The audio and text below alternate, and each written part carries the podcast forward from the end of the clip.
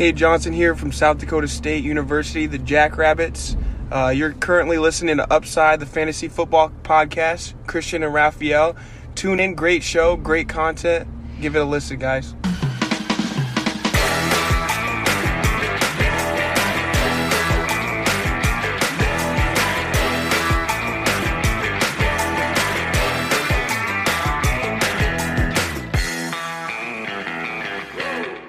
Herzlich willkommen, meine lieben Footballfreunde, bei Upside, dem Fantasy Football Podcast. Mein Name ist Christian und ganz, ganz weit weg an meiner Seite ist heute der liebe Raphael. Ja, ich hoffe, man, man sieht, man hört mich äh, ganz gut. Bin, wie gesagt, im Urlaub unterwegs, aber das, äh, die, die, den Start Saturday lasse ich mir natürlich trotzdem nicht nehmen. Raphael, was geht bei dir? Alles äh, super. An der Stelle schon mal danke an Shane MC Moneymaker für dein, für dein Sub und danke natürlich an Jack Daniels, der mal wieder untergegangen ist bei seinem äh, Prime-Abo. Ne?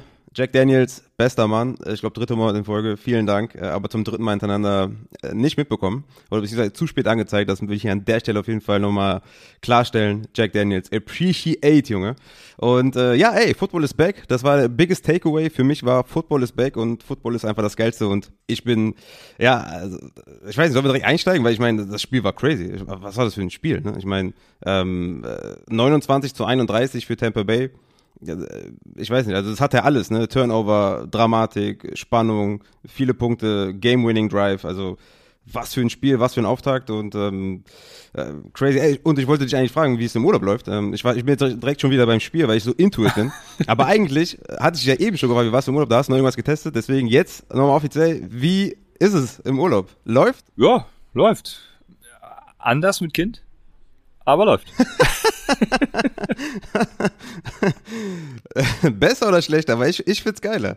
Ich hab's übelst gefeiert. Bei uns waren ja, war ja nicht nur ein Kind da, sondern 20 und ich hab's übelst, übelst ja. gefeiert. Es ist, äh, du bist lieber so junggesellenmäßig unterwegs im Urlaub? Ja, es ist äh, zwiegespalten, ne? Also es ist anders. Es ist anders.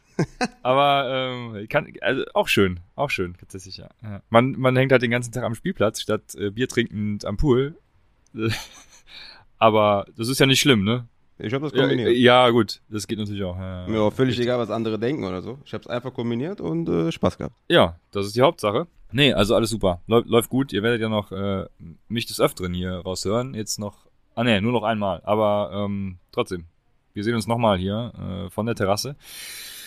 Von daher, alles super. Da werde ich nochmal berichten, vielleicht am Montag. Aber bisher alles ganz easy, normal. Und äh, ich habe heute Morgen schön Football gucken können, Condensed Version, während meine Frau den Kleinen fertig gemacht hat. Von daher alles easy. Ich bin äh, up to date. Bist informiert. Auch ja? was Verletzungen angeht, leider. Ja, auch was Verletzungen angeht. Aber ja, lass uns erstmal über gestern reden.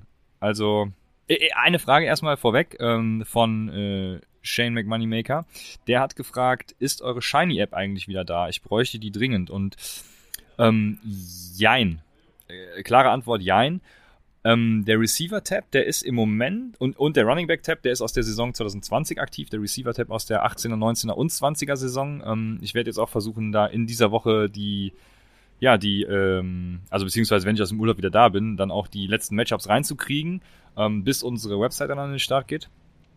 Aber ja, ich versuche zumindest die Receiver- und Rushing-Tabs äh, up-to-date zu halten. Und äh, genau, die ist dann wieder da.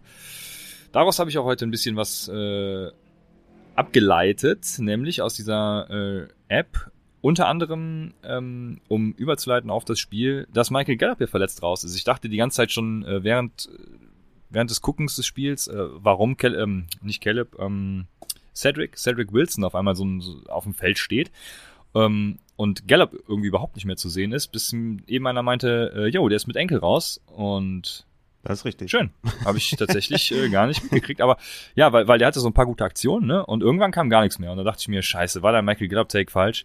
Aber nee, war er nicht. Ähm, der war ziemlich, ziemlich eingebunden. Also er hatte auch vier Receptions äh, bei ja. sieben Tages für 36 Yards bis zur Injury. Ja. Also es war das erwartete Spiel halt, ne? Lamp und Cooper, ganz klare Tagelieder und dahinter halt Gallup, ne? Wie es halt, ja, wie es halt, wie wir es halt auch letzte Saison gesehen haben, ne? Ja, geht so. Also, nee. Nee. Also die Targets waren relativ gleich verteilt zwischen den dreien bis Gallup dann raus ist. Und ähm, was ich mich glaub, gewundert war hat, der vierte Quarter raus, glaube ich, oder dritte. Was? Ja, ja, gut, okay. Und was mich gewundert hat, ist, ähm, dass Michael Gallup den niedrigsten A-Dot hat. Also letztes Jahr auch ein A-Dot von ich glaube, zwölf, hab's eben noch nachgeguckt, ich glaube, es waren zwölf. Ähm, und jetzt diese Woche 6, irgendwas. Also äh, der Gameplan der Cowboys war ganz gut. Die haben quasi genau das gemacht, was ich dann am, am was sagen wir heute? Freitag, am, am, im, im Take im Tuesday gesagt habe, dass äh, Dak Prescott wahrscheinlich nicht die Zeit haben wird beim Pass Rush der, ähm, der Bucks, da äh, eben auf Deep auf Michael Gallup zu werfen. Und ja, das haben sie gut umgesetzt. Michael Gallup ein bisschen kürzer laufen lassen, ein paar Targets gesehen, von daher alles super. Ähm, wird sich wieder ändern die nächsten Wochen. Also, yo, ich habe noch ein paar andere Takes, aber ich muss hier mal zwischen Handy und Laptop switchen. Ich habe jetzt keine drei Bildschirme mehr. Dieser Luxus ist vorbei. ähm, deswegen hau du mal was raus. Du Armer, du Armer. Ja, J-Dogs hat auch abonniert, ne? Stufe 1. Vielen Dank an J-Dogs und La Casa del Valle, Junge. Bims, Junge. Auch abonniert. Appreciate. Danke dir vielmals oder euch. Ähm, ja, wie ich schon gesagt habe, also es war halt äh, echt ein geiles Spiel. Was ich krass fand, hast du ja auch schon angesprochen, der Gameplan war echt krass, also auch von beiden quasi. Beide haben extrem viel gepasst. Ne? Dallas hatte 58 Passing Attempts und 14 Runs und Tampa Bay 50 Passing Attempts und 14 Runs, also auch 14 Runs. Und wenn du dir halt so überlegst, ähm, 14 Runs so oder 28 im ganzen Spiel, da lacht sich Derrick Henry kaputt. Weißt du, das, das, das macht er im einen Quarter. Ähm, also es ist echt wirklich crazy, viel die geworfen haben und deswegen war das Spiel, glaube ich, auch so aufregend und ich meine, war eh Woche eins und das, ne, der Opener und so, aber Mann, Football ist so ein krasser Sport, es hat so viel Bock gemacht, dieser Game-Winning Drive dann noch von Brady, dass man, dass er dann noch den Ball bekommen hat und so und äh, so wie selbstverständlich einfach dann, klar, das Feld runtermarschiert, das äh, Field Goal. Greg Sörlein äh, hat auf jeden Fall auch äh, äh, eigentlich nur Held, aber richtig verkackt am Anfang und dann ist er noch zum Held geworden. Also richtig krasses Spiel. Ja, also wenn wir mal durchgehen wollen, irgendwie auf, auf Dallas Seite, kann man glaube ich sagen, dass das Dak, man hat gesehen, dass er nicht bei 100% ist, aber selbst irgendwie 85 Prozent ist Elite auf Quarterback-Niveau in Fantasy. Ne? Also was der abgeliefert hat, war crazy. Ne? Also 42 Completions bei 58 Attempts, 403 Yards, drei Touchdowns, ein Interception, vier Carries, 13 Yards. Also, wenn der jetzt noch ein bisschen mobiler wird und noch ein bisschen mehr Zip im Arm hat und so, dann, also, wenn der 100 bei 100 Prozent ist, ist der halt ein Top 3 Fantasy Quarterback und hat richtig abgeliefert, richtig geil. Äh, ich glaube, viele haben jetzt, also ich glaube, jetzt ist eine geile Zeit für, für Sieg, um ihn äh, günstig zu holen. Weil man muss einfach sagen, klar, Tony Pollard stand auf dem Feld ein paar Mal, äh, sah auch ganz gut aus, ne, hatte vier Receptions, drei Carries, also sieben, sieben Touches.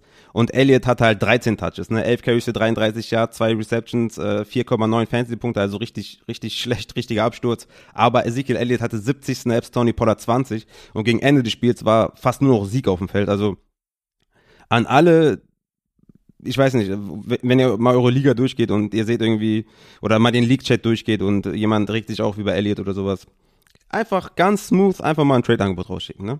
Einfach mal hier, komm, nimm, äh, weil jetzt ist jetzt ist die jetzt die Phase, wo du ihn günstig holst und ich meine, ich bin ein bisschen davon ab, dass ich sage, dass Sieg jetzt für mich so in dieser Top 5 Running Back Range ist, weil dafür hatten wir ja Pollard bisschen zu viel gesehen, ja, also ich gehe jetzt nicht mehr so krass davon aus, dass Sieg halt dieser Elite Running Back mehr ist, weil mir einfach Tony Pollard zu viel gesehen hat. Ja, ich hab so, bin so davon ausgegangen, dass er vielleicht vier, fünf äh, Touches sieht und nicht, war, war auch sehr, sehr stark im Gameplay eingebunden, muss man auch sagen. Die haben auch viel mit zwei Running Backs und so äh, gespielt. Klar, Zach Martin kommt zurück und so, aber ich bin so ein bisschen, dass ich sage, ja, vielleicht ist er mehr Top 10 als mehr Top 5, weißt du, in, in Fantasy Running Back. Aber trotzdem jetzt für, für mich die perfekte, die, ja, perfekte Zeitpunkt, um ihn günstig zu holen. Weil er ist der klare Leadback, äh, war es auch gestern, hat halt scheiße gespielt, war eine harte, harte Line, gegen die er gespielt hat, hatte keine gute O-Line. Die haben sehr, sehr viel geworfen, wie ich ja eben schon gesagt habe. Deswegen Elliott jetzt auf jeden Fall günstig kaufen und ähm, vielleicht Pollard jetzt irgendwie high sellen oder so, ne? Kann ja auch sein, dass jemand sagt, ja, Tony Pollard wird dann irgendwie im Verlauf der Saison übernehmen oder so. Ich würde das jetzt komplett ausnutzen und einen Trade einfädeln. Ja, ja, ich glaube tatsächlich, diese Leute gibt's nicht, aber wenn es die gibt, dann äh, alles, was du sagst. Da bin ich ja, du bist sogar drei bis fünf Wochen raus. Ja, ja genau. Ich habe es äh, gerade hier im Chat gelesen. Äh, Albatros war der erste, hat geschrieben, Gallup mit Calf Strain drei bis fünf Wochen aus. Ja, sehr schön. Meine Hoffnungen in einer Liga ruhen auf Michael Gallup, aber was soll's. Wir machen weiter. Das ist äh, auf jeden Fall schon mal ein schlechtes Zeichen, dass deine Hoffnungen auf Michael Gallup ruhen. Also hast du schon im ja. Vorhinein irgendwas schief gemacht. Äh, schief gelaufen. Nein, ich habe noch, hab noch Chase Claypool, Allen Robinson und äh, Mike Williams, aber äh, Michael Gallup war einer meiner Maingeister für diese Saison. Deshalb, ich, ich, ich glaube, also ich glaube, nach seiner Verletzung unterschreibt er halt trotzdem nächstes Jahr den Wide Receiver 1 Vertrag. Deswegen, äh, ich bin weiterhin Gallup-Fan, aber für diese Saison sieht es natürlich ein bisschen schlechter aus. Also mal sehen, wer zurückkommt. Ja, was gibt's noch zu sagen, ne? Bruce Arians. Ähm, ja, lass uns, lass uns nochmal bei Dallas bleiben. Also ich habe jetzt die Running Backs angesprochen. Bleiben, okay. Ich dachte, vielleicht wolltest du noch was dazu sagen. Ja, wenn wir zu den Wide Receivers äh, rübergehen, also jetzt mit Gallup raus, drei bis fünf Wochen, ja, wir haben ja gesehen, was passiert ist. Ne? Also 16 Targets für Cooper, 15 Targets für Lamb. Die haben beide richtig geballt. Ne? 139 Yards für Cooper, zwei Touchdowns, 32 Fantasy-Punkte. CD Lamb 104 Yards, ein Touchdown, 19 Fantasy-Punkte. Also die beiden sind einfach locked and loaded in eurem Lineup. Äh, Cooper war am Anfang so ein bisschen, ja, hat nicht viel gesehen, hatte einen Touchdown gefangen, dann ging es so ein bisschen los. War so wieder der alte Boomer Bass Cooper und dann ist er komplett explodiert. Hat wahrscheinlich auch mit Mike Gallup zu tun, dass er da ausgefallen ist. Ähm, aber die nächsten Wochen auf jeden Fall, ne, safe, äh, immer aufstellen. Ähm, und was ich noch bei den Cowboys interessant fand, war die Tight End Aufteilung. Ja? Also Dalton Schultz, Blake Jarvin. Für mich war Blake Jarvin ja sowas wie so ein kleiner Sleeper, ja, wo ich dachte, okay, holt euch den mal und gucken, was passiert. Der war letztes Jahr ein Breakout-Kandidat, hat sich dann verletzt, war dann raus. Und jetzt ist es irgendwie ein Split Tight End äh, Group, ja. Das ist natürlich scheiße. Dalton Schultz, 6 Receptions, 45 Yards, 7,5 Fantasy Punkte und Jarvin, äh, 3 Receptions, 20 Yards, 3,5 Fantasy Punkte. Also könnt ihr quasi beide nicht aufstellen. Ne? Also wäre halt geil gewesen, wenn sich da einer entpuppt als klarer Tight End Leader und ähm, deswegen ist jetzt jetzt ein bisschen messy und ähm, was man vielleicht noch als Takeaway äh, so vielleicht als äh, für die räudige Defense mitnehmen kann. Die Cowboys haben in der Defense einen ganz guten Job gemacht, ne? hatten zwei Interceptions, 31 Punkte nur erlaubt, zwei Forced Fumbles und äh, zwei Fumble Recoveries für neun Fantasy Punkte. Also je nach Matchup könnte man sich die auch mal vormerken, auf jeden Fall. Ne? Das an der Stelle zu den Cowboys. Ja, ich würde sagen, zu den Cowboys ist alles gesagt. Also wer profitiert vom Ausfall von Gallup, ist noch die Frage von iFrog. Ähm, ja, Cedric Wilson und Ezekiel Elliott im Endeffekt irgendwie. Äh, keine Ahnung, der wird äh, vielleicht, wobei es ist natürlich, Ezekiel Elliott ist natürlich ein ganz anderer, also Michael Gallup ist halt die Deep Threat, deswegen, äh, ja, Cedric Wilson. Also kein anderer. Und halt die anderen beiden Wide die da sind, ne? Also keine, er, er fragt nämlich die Tight End für Short Passes. Nee, also äh, entweder Amari Cooper, ähm, C. Lamp oder ähm, Cedric Wilson. Und ich glaube tatsächlich, es sind Cooper und Wilson. Ja, und ähm, dann gehen wir jetzt zu den, zu den Bucks, weil du hast meines Erachtens alles zu den Cowboys gesagt. Ähm, da muss ich nichts hinzufügen. Und bei den Bucks bin ich eigentlich auch, ja, weiß ich nicht, was ich sagen soll. Ne? Bruce Arians äh, habe ich eben schon angesprochen, der wollte vor ungefähr zehn Jahren retiren. Ich, ich wünschte, er hätte es vor zwölf getan. Aber ähm, spätestens jetzt ist so langsam Zeit, würde ich sagen. Also ähm, alleine dieses Backfield, ne, das pisst mich einfach so krass an. Ähm, weiß gar nicht, was ich dazu sagen soll. Also äh, Ronald Jones sieht einfach so geil aus. Ich weiß nicht, ob er, was? also ich weiß nicht, was, was, ich weiß nicht, was er mit mit Bruce Arians gemacht hat. Also wo sah der denn geil aus? Der sieht super geil aus. Der hatte vier Carries für 14 Yards und einen Fumble. Also ja, guck, ich, ich würde sagen, das Backfield, der sieht super aus ich, ich würde sagen, das Backfield ist halt same shit, different year. Also einfach das. Ja, Backfield. Leonard Fournette ist einfach Grottencode. Ja, Fournette sieht auf jeden Fall nicht gut aus, safe. Ähm, ich würde auch nicht sagen, dass Leonard Fournette nächste Woche ein Start ist, weil Ronald Jones hat ja jetzt gefummelt und Bruce Arians hat ihn danach gar nicht mehr aufgestellt und es war Leonard Ja, und durch Backfield. Leonard Fournette gab es Interception. Also ich weiß gar nicht warum. Also nach der Devise hätte Leonard Fournette eigentlich auf die Bank gemusst und Ronald Jones wieder ins, also Bruce Arians hat da auch keine Linie, kann man ja ganz ehrlich sagen. Also Ronald Jones hat irgendwas mit ihm gemacht. Wie gesagt, es ist einfach dasselbe wie letztes Jahr von äh, Rojo fummelt oder macht irgendwas Blödes, Fournette kommt rein, übernimmt und nächste Woche sieht das Ganze wieder komplett 50-50 aus. Dazu jetzt noch Gio Bernard, der bei den letzten Drives quasi eigentlich auf dem Platz stand und nicht Fournette. Der spielt auch noch eine Rolle. Also es bleibt Messi. Ne? Also ihr braucht jetzt nicht denken, dass Lernen von nächste Woche irgendwie ein klarer Starter ist oder sowas. Da wird es wieder Fournette und äh, Rojo sein. Und mal gucken, wer dann den Fehler macht, ja, der dann bestraft wird oder der, der dann gebencht wird solange keiner gecuttet wird, ähm, ist das auf jeden Fall keine gute Backfield-Situation da bei den Buccaneers. Kein Bock drüber zu reden, äh, deshalb kommen wir zu den Wide Receivers und da habe ich auch keinen Bock eigentlich drüber zu reden, weil es ist dieselbe Scheiße wie letztes Jahr, Anfang der Saison. Also äh, wieder alle drei, irgendwie nächste Woche sieht's auch wieder ganz anders aus und dann äh, haben wir wieder den Salat. Ja, sag du einfach was dazu. Dein, dein, ja, dein, dein, dein Guy hat ja äh, abgeliefert. Ja, ja. Ja, Anthony Brown war natürlich, äh, ja, war krass, ne? Also Anthony Brown, äh, fünf Receptions, 121 Yards, ein Touchdown, 21 Fantasy-Punkte. Chris Godwin, neun Receptions, 105 Yards, ein Touchdown, 19 Fantasy-Punkte, hatte noch einen Fumble, deswegen minus drei oder minus vier, je nachdem, in welcher Liga er spielt. Und Mike Evans halt drei Receptions, sechs Targets nur, 24 Yards, 3,9 Fantasy-Punkte. Es wird bei AB halt immer das Gleiche sein, ne? Er ist halt irgendwie ein Spieler, der euer dritter, vierter, fünfter Wide Receiver ist und den ihr nicht jedes, jede Woche aufstellen müsst. Ihr stellt ihn halt auf, wenn er das geile Matchup hat, wie gegen Dallas jetzt, äh, wo einfach ein klares Mismatch ist, dass das AB halt sein, sein gegnerischen Cornerback komplett nass macht. Und dazu kommt natürlich auch noch, dass Tom Brady diese Connection einfach hat zu, zu Antonio Brown. Also der hat halt every week Upside und das Geile ist, ihr müsst den nicht mehr aufstellen, weil ihr wahrscheinlich noch drei andere Wide Receiver habt, äh, die, die definitiv auch da im Lineup stehen können. Deswegen ist halt geil, Antonio Brown gedraftet zu haben. Ich hab's, ich hab's euch gesagt, ich hab's leider nur in zwei Ligen geschafft. Äh, ein bisschen zu wenig, aber äh, so ist es halt, wenn du, wenn du äh, mehrere Ligen spielst und äh, kannst halt nicht überall deine, deine Geist bekommen. Aber Antonio Brown krass abgeliefert, Chris Godwin krass abgeliefert und Mike Evans ist, glaube ich, derjenige, der halt am meisten ja von dieser Wiederauferstehung von Gronk profitiert, weil Gronk hat jetzt nicht nur zwei Touchdowns gefangen oder drei oder oder vier oder whatever, dass man jetzt sagt, komm, der hatte 30 Fantasy-Punkte, das schafft er nicht nochmal, sondern der hatte einfach acht Targets, acht Receptions, 90 Yards. Und das sind eigentlich die Stats, die du sehen willst bei einem Tight End. Ich sage jetzt nicht, dass er es nächste Woche wieder so hinbekommt, dass er wieder acht äh, Targets hat, acht Receptions hat, aber solange der über fünf, sechs Targets kommt, ist der natürlich ein Tight End 1, also ist er natürlich ein Tight End, den du immer aufstellst und wenn der so viel angeworfen wird, ist für mich eigentlich Mike Evans derjenige, der ja leider davon den meisten, den größten Hit abbekommt. Man kann jetzt nicht sagen, dass der geshutdownt wurde von dem Cornerback, sondern einfach, der wurde nicht angeworfen. Man wollte ihn, man hat das nicht forciert.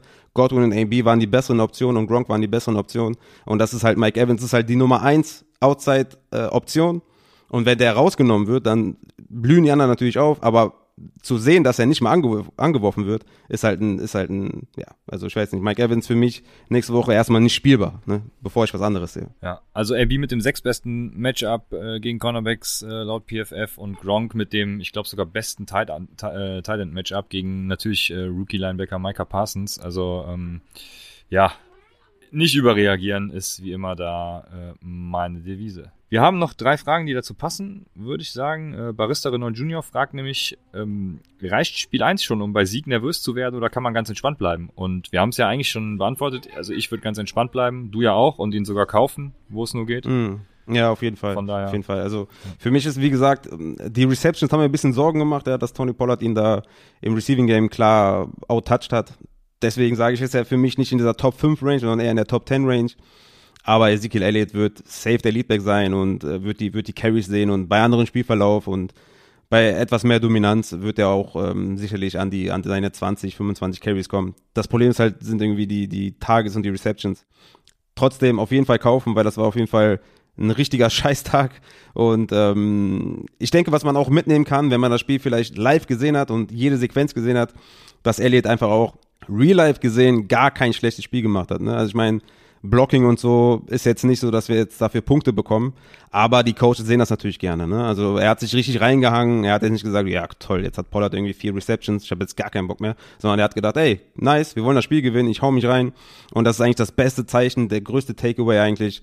Kauft Sieg low, weil er ist auf jeden Fall er ist halt drin, so er ist im Modus auf jeden Fall und er will was beweisen, glaube ich. Er hat halt keine Carries bekommen ne, und keine Touches, deswegen holt euch auf jeden Fall Sieg. Ja, auf jeden Fall. Dann stellen Steelers, Rams und Albatros äh, ja gewissermaßen dieselbe Frage. Wird Gronk jede Woche so viele Targets sehen, beziehungsweise wer wird dadurch am meisten beeinträchtigt? Du hast ja schon gesagt, Mike Evans. Ich sage nein, weil er einfach so ein geiles Matchup hatte. Ähm, er wird nicht jede Woche so viele Targets sehen. Jo, und beeinträchtigt wird dadurch keiner. Ich bleib bei diesem äh, ja, Tampa Bay Wide Receiver Room, den ich schon vor der Saison gesehen habe und äh, lass mich da durch dieses eine Spiel jetzt äh, überhaupt nicht beirren. Ja, genau. Also ich, also ich sehe schon eine realistische Welt, wo, wo Gronk als Tight End, also Top 6, Top 7 abschließt. Meine Vermutung wäre eher durch Touchdowns als durch Receptions und Yards. Jetzt hat er natürlich ne, acht Receptions gehabt, das war das ist krass einfach nur. Von daher, mal schauen, wie es nächste Woche aussieht. Ja? In zwei, drei Wochen wissen wir auf jeden Fall mehr ich gehe jetzt nicht so weit und sage, dass Gronk Top 5 ist oder was. Er ist mit Sicherheit Top 10 jetzt in meinem Ranking, in meinen, in meinen Season-Long-Rankings oder in meinen wöchentlichen Rankings, äh, weil einfach das Upside groß ist, ja, und Tom Brady ihn einfach immer weiter anwirft. Aber ich würde auch auf jeden Fall da die, die Füße erstmal stillhalten. Bei, bei Evans bin ich mir trotzdem ein bisschen unsicher. Also so, so einen harten Boom-Bust äh, Receiver als eventuell Wide Receiver 1, das ist nicht nice. Ne? Also du willst schon ein bisschen Konstanz haben. Und ich glaube, der wurde vielleicht ein bisschen zu früh äh, gedraftet. Ähm, wenn, das, wenn die Saison sich so fortsetzt wie letztes Jahr, ja, dass die ersten zehn Wochen irgendwie ja, mal drei Tage sieht, mal sechs, mal sieben, dann wieder zwei, dann bin ich da ehrlich gesagt raus, aber das müssen wir in den nächsten Wochen abwarten. Äh, ich meine, jetzt kannst du sowieso, sowieso nichts machen, ja, du kannst Evans nicht verkaufen, du kriegst dafür jetzt gar nichts, ist ja klar.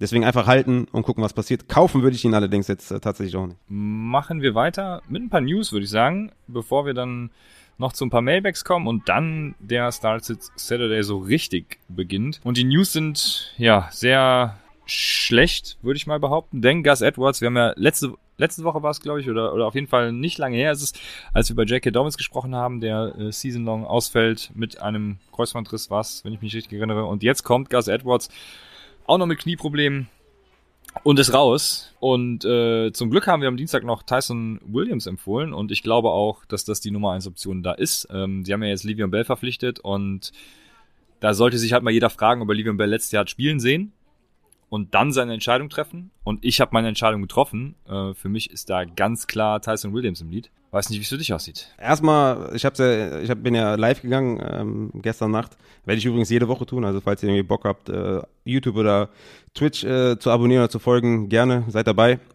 Ein bisschen Warm-up, bisschen Start-Sit äh, zum Spiel, bisschen quatschen. War ganz lustige Runde.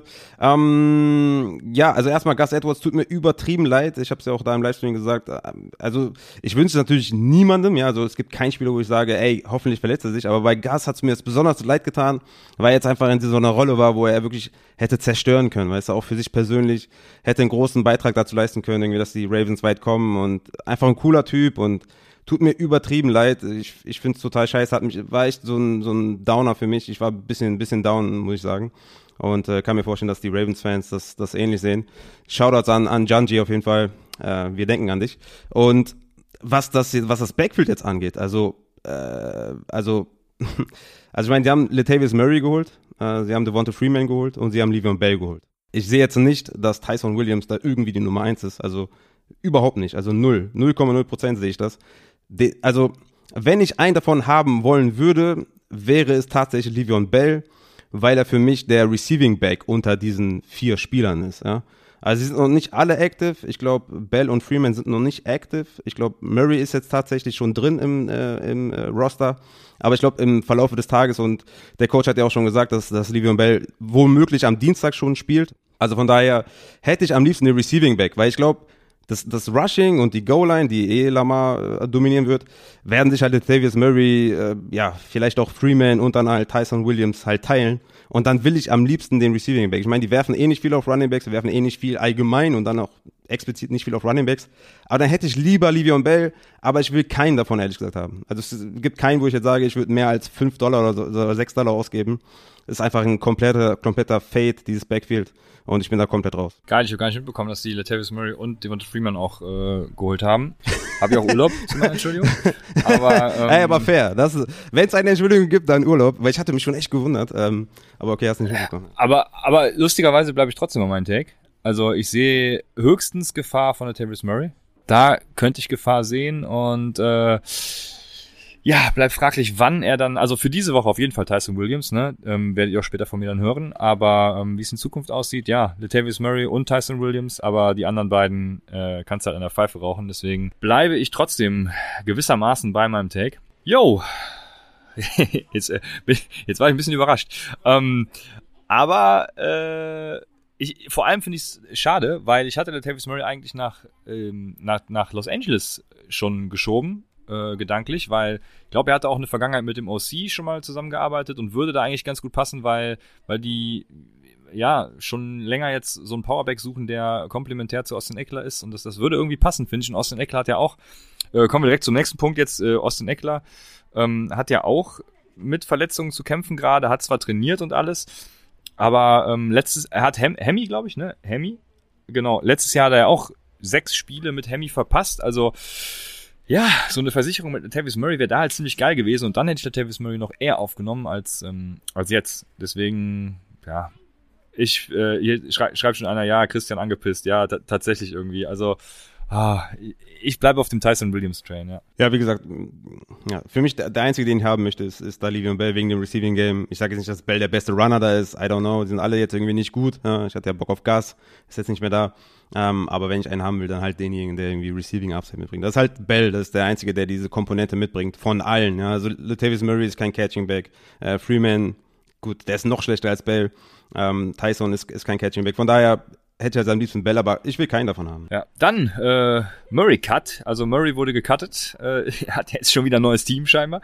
Aber äh, das gibt natürlich Möglichkeiten für Tony Jones. Ich hatte diesen Murray Cut ja eigentlich schon zur, zur äh, Roster Cut Deadline prognostiziert und Tony Jones da schon so ein bisschen ja hochgelobt, sag ich mal. Deswegen äh, ändert sich daran nichts. Ich würde Tony Jones jetzt aufnehmen als die zweite Option in New Orleans, weil ich einfach glaube, Alvin Kamara kann einfach nicht die ganze Workload handeln, weil es äh, wird einfach, also wen haben die denn? Ne? Alvin Kamara kann ja nicht 100% des Snaps auf dem Feld stehen und Tony Jones ist die ganz klare Nummer 2 und ähm, wenn Alvin Kamara was passiert, dann natürlich auch die Nummer 1, von daher ähm, Tony Jones, ein Name, den man durchaus mal auf dem Zettel haben könnte und aufnehmen sollte. Gut, dass ich den noch erwähnt habe in der letzten Folge und ich hatte ja auch Gronk, hatte ich auch erwähnt, fällt mir gerade ein. Äh, ich hatte ja so 5, 6 Titans genannt, unter anderem auch Gronk. Ähm, ich, will, jetzt da keinen Ruhm für haben, weil das war wirklich äh, 0 Dollar Bit und gucken, was passiert. Ich habe nicht ansatzweise das erwartet. Ähm, aber Tony Jones hatte ich noch, hatte ich noch erwähnt, ähm, weil ich das Gefühl hatte auch in der Preseason, dass er sehr, sehr gut aussah. Latavius Murray dafür nicht. Ja?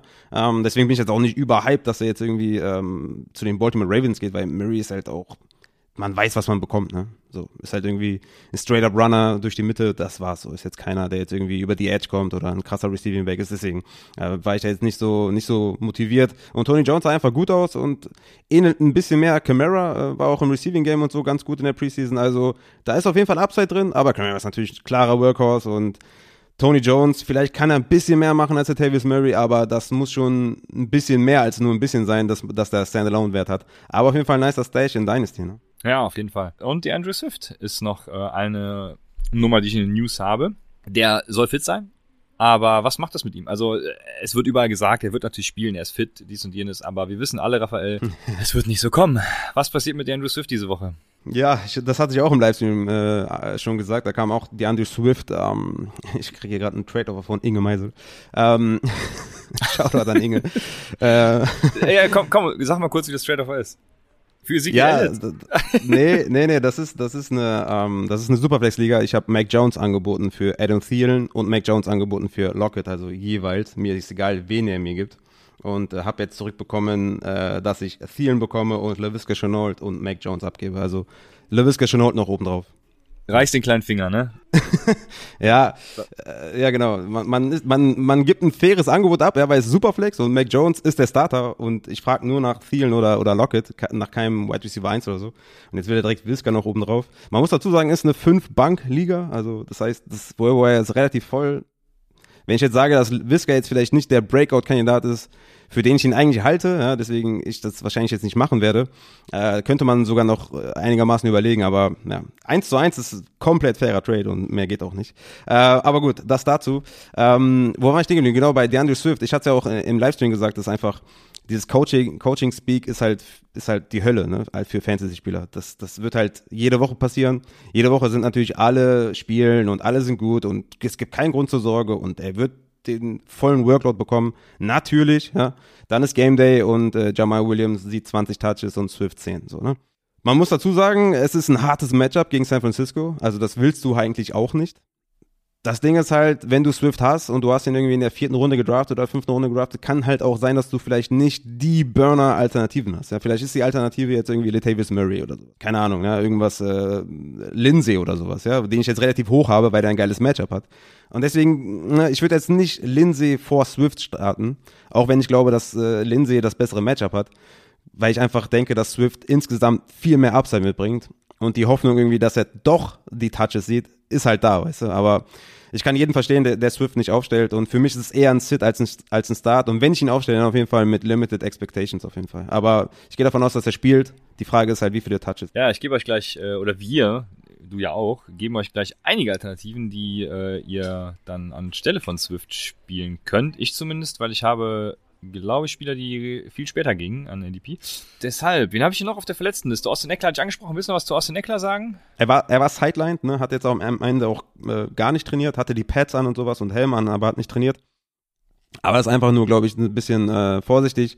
Wollte ihn nicht äh, zu früh rushen, dann im Training nichts riskieren. Ich gehe davon aus, dass er spielt und ich gehe davon aus, dass er ja, bei, bei vollem, wie sagt man, bei vollem äh, Status ist. Äh, ich weiß gar nicht, ich finde das Wort jetzt nicht. Es ist bei vollen Kräften, glaube ich, und, äh, und wird, glaube ich, äh, spielen und ist, ist ein Start. Also die haben es die ganze Woche lang, haben die es ruhig angehen lassen mit ihm und ähm, ich, ich vertraue ja sehr auf Inside Injuries. Äh, ihr könnt euch ja selber eine Quelle suchen, wo ich bin kein Arzt, Christian ist auch kein Arzt, also bringt nicht viel, wenn wir jetzt irgendwie was sagen. Ich vertraue da auf, an, auf andere Leute und die machen es eigentlich ganz gut, haben gute, ja, so gute Takes, finde ich, gute, gute Outlooks und die sagen eigentlich, dass er, dass er spielt und dass er nahezu bei 100% sein wird. Sehr gut. Dann haben wir deine Giants, Golladay, Barkley und Engram. Äh, waren alle limitiert, beziehungsweise Engram hat sogar nicht trainiert. Ach, Raphael, die Giants. Was machen wir mit den drei Spielern? Also, Ja. schwierig, ja. Ge- Gehen wir mal, fangen wir mal Ja. mit Golladay an. Was passiert mit Golladay? Golladay, ähm, ich habe ihn in meinen Rankings gar nicht drin, weil als ich die Rankings gemacht habe, ging ich davon aus, dass der Safe nicht spielt. Jetzt trendet er eher Richtung Active und ist ein Sit. Also wenn er spielt, ist es ein Sit, Safe. Ne? Also du willst jetzt nicht in, erste, in der ersten Woche gegen Denver, äh, willst es jetzt nicht riskieren mit, mit Golladay, einfach, einfach sitzen lassen. Klar kann der 20 Punkte machen, 25 Punkte machen. Das ist halt immer so mit den guten Spielern, ne? aber trotzdem, du musst es nicht, du musst es nicht riskieren. Deswegen lass es einfach sein. Barclay ist für mich auch ein Kandidat, den man nicht unbedingt spielen muss. Ja, da kommt es natürlich auch drauf an, was für Alternativen hast du. Äh, da kommt es natürlich immer so ein bisschen drauf an. Aber das Matchup ist nicht gut. Ja, ich habe äh, also also Denver, es könnte halt nicht schlimmer sein. So, die sind halt überall in der Defense gut und auch an der Line und die O-Line von den Giants ist halt komplett scheiße. Und ähm, es könnte halt auch sowieso sein, dass er eh der, Gameplan das nicht vorsieht, äh, dass er irgendwie mehr als 15 Touches sieht. Von daher, ähm, äh, Barclay ist für mich auch eher ein Sit. Es kommt dann natürlich drauf an, wen ihr so habt. Deswegen kommt am Sonntag auf jeden Fall zum Livestream. Wir werden komplett eskalieren natürlich. Ähm, deswegen Saquon für mich eher ein Sit. Und Engram ja sowieso. Sehr, ich mein, ja, genau, halt da brauchen wir, brauchen, brauchen wir gar nicht drüber reden, genau. Dann ich muss ich jetzt lachen, weil ich hier Curtis Samuel sehe und also ich, ich habe die Nachricht per Push bekommen, dass Curtis Samuel eben ähm, mit Groin, was ist nochmal Groin? Ähm, ich weiß es gerade gar nicht mehr. Ähm, hat auf jeden Fall nicht trainiert und wird wahrscheinlich fehlen. Und ich habe diese Push-Nachricht bekommen und habe direkt den Tweet abgesetzt von wegen, äh, geil, ich, ich, ich liebe den Sam Darnold, äh, DJ Moore und äh, Terrace Marshall Stack in Woche 1. Ey, soll ich dir was sagen? Soll ich dir was sagen? Das erste, was ich gemacht habe, als ich diese News gesehen habe, IA, ne, also mindestens drei Wochen raus, ich habe nach Terrace Marshall geguckt bei Sleeper. geil. Hab Also ist er bei dir auch noch nicht in Marshall? Washington ja, angekommen, ja, ja, war bei mir genauso. geil. Ja. Aber jetzt kann man sagen, ähm, ich werde darauf später dann noch eingehen, aber ähm, ja, gibt auch noch andere Optionen in Washington. Also äh, es verhält sich ähnlich tatsächlich. Deswegen Curtis Samuel wird wahrscheinlich nicht spielen, so wie ich die letzten News äh, vernommen Nee, ist auf habe. IA, aber ist, gesagt, drei Wochen raus. Ist drei Ach, Wochen ist so, raus. ist so, ah, ja, okay, noch besser. Also Hm. schlechter, aber ähm, für meine für meinen Woche 1 Take zumindest besser. Ähm, also er wird nicht spielen, genau, es ist raus und von daher braucht es Alternativen. Äh, auf die ich dann später eingehen werde. Willst du noch was dazu sagen? Ansonsten mache ich weiter. Nee, okay, dann mache ich weiter mit äh, Brandon Ayuk, der voll trainiert hat und auf jeden Fall spielen wird. Hatte auch Hemi ein bisschen. Und äh, Kleider Watzilär hat auch voll trainiert, hatte ein bisschen Knöchel. Ähm, also alle good to go. Und eins muss ich noch sagen, das kam jetzt noch am Ende, äh, Jameson Crowder ist jetzt out, ja, wurde erneut auf Covid getestet und erneut positiv. Das heißt, Elijah Moore ist auf jeden Fall ein sneaky Start at Carolina. Ja, Jameson Crowder ist tatsächlich so ein Hoffnungsträger in einer Liga. Ich bin, ich bin Zero Right Receiver in der, äh, in der meines PPA Redraft Liga gegangen, weil ich den, den Mahomes und Kelsey Stack mit 60 Prozent meines Budgets habe und dann einfach gar nichts mehr habe. Ich glaube, ich habe, ich habe, ich habe da Claypool, Marcus Callaway habe ich mir noch ähm, geholt tatsächlich für relativ wenig sogar. Ja, aber auch Jameson Crowder und so sind da, da solche Kaliber sind da dann meine sonstigen Optionen. Also eine Option fehlt mir da schon mal. Äh, und ich habe schon Rojo gestartet. Das wird wohl nix in Woche 1. Aber gut. Wie viele Punkte hat er gemacht bei meines PPA? Ich glaube, der hat in, bei, im normalen Format, glaube ich, minus 0,6 oder sowas gemacht. Wie viel hat er meines PPA? Weißt du das gerade zufällig? Ähm, ja, ich gehe in die Redraft-Liga äh, und werde es dir gleich sagen, aber ich äh, gehe kurz mal weiter zu einer Frage. In der Zeit kann ich dann gucken. Reminder, Podcaster wie wir freuen sich über jedes Like und vor allem jedes Abo. Und das Beste daran ist, es ist völlig kostenlos für euch, uns über diesen Weg zu unterstützen. Deshalb folgt uns auf Twitter und Instagram at UpsideFantasy, at ChristianLaw9 und at RaphaelUpside und besucht uns auf YouTube und Twitch und abonniert uns at Upside. Die Links dazu findet ihr auch in der Folgenbeschreibung. Viel Spaß weiterhin bei der Folge. Also wir haben jetzt die News abgeschlossen. Wir machen jetzt ein paar Mailback-Fragen, weil die relativ interessant sind, wie ich finde, oder wie wir finden.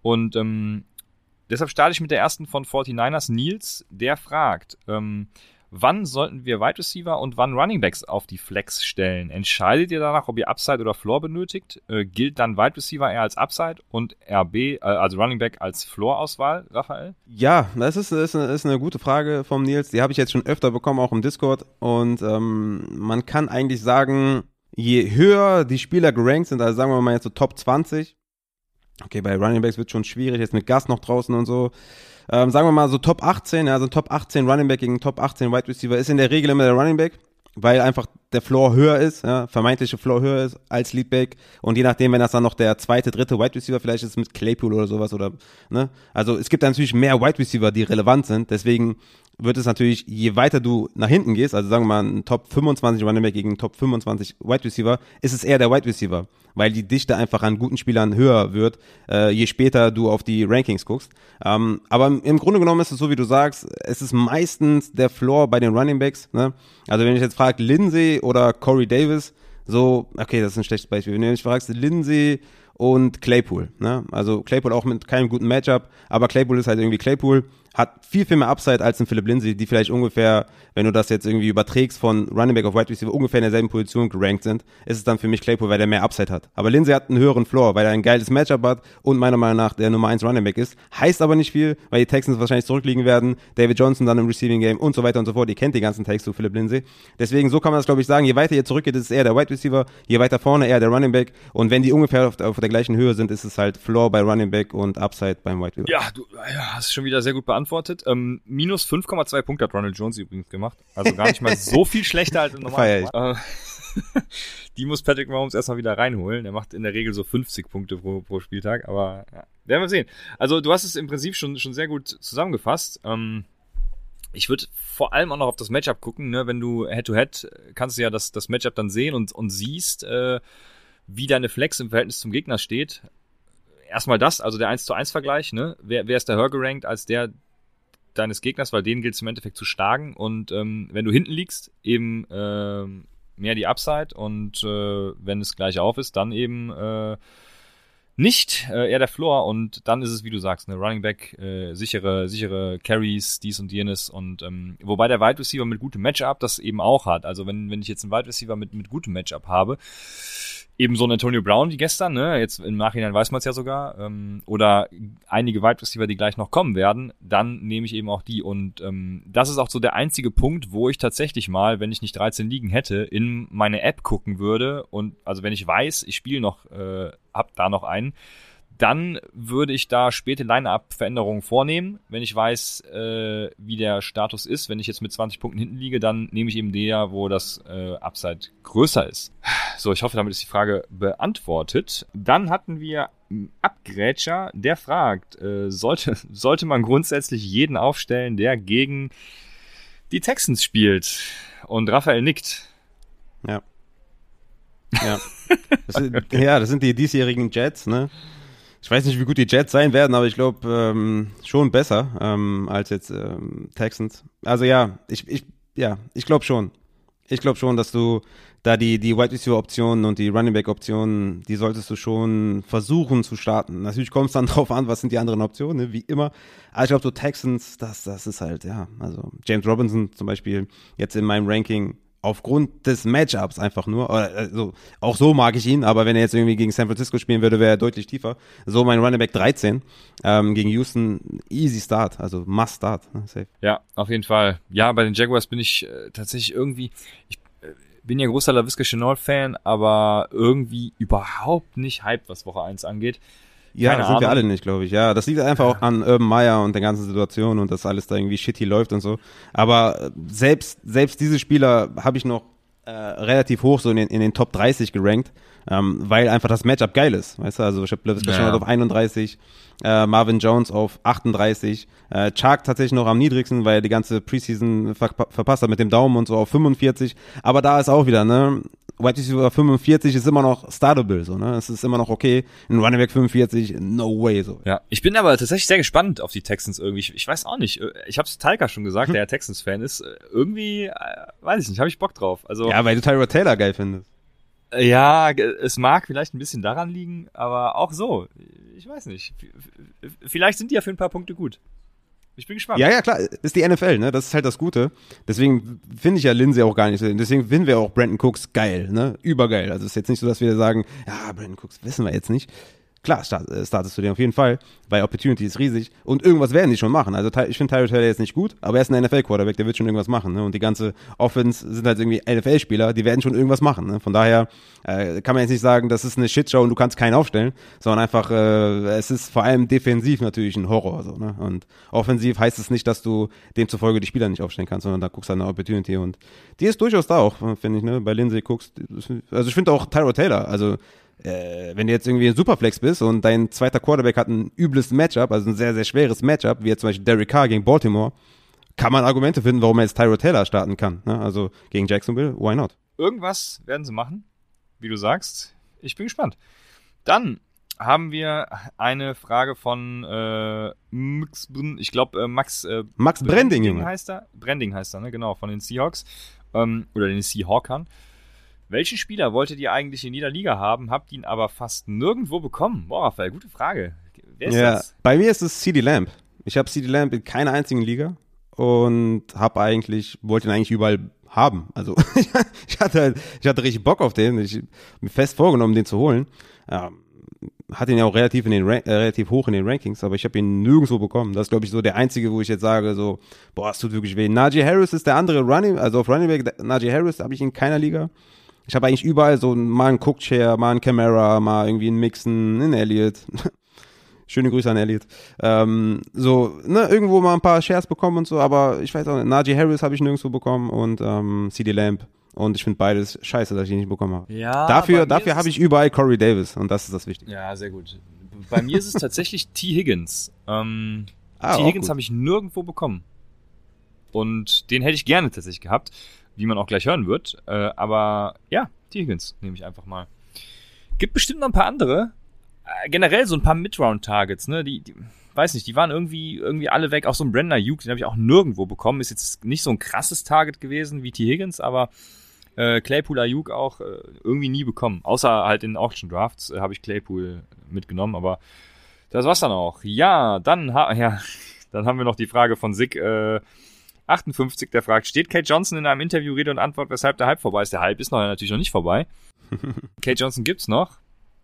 Und bald kommt Keegan Johnson.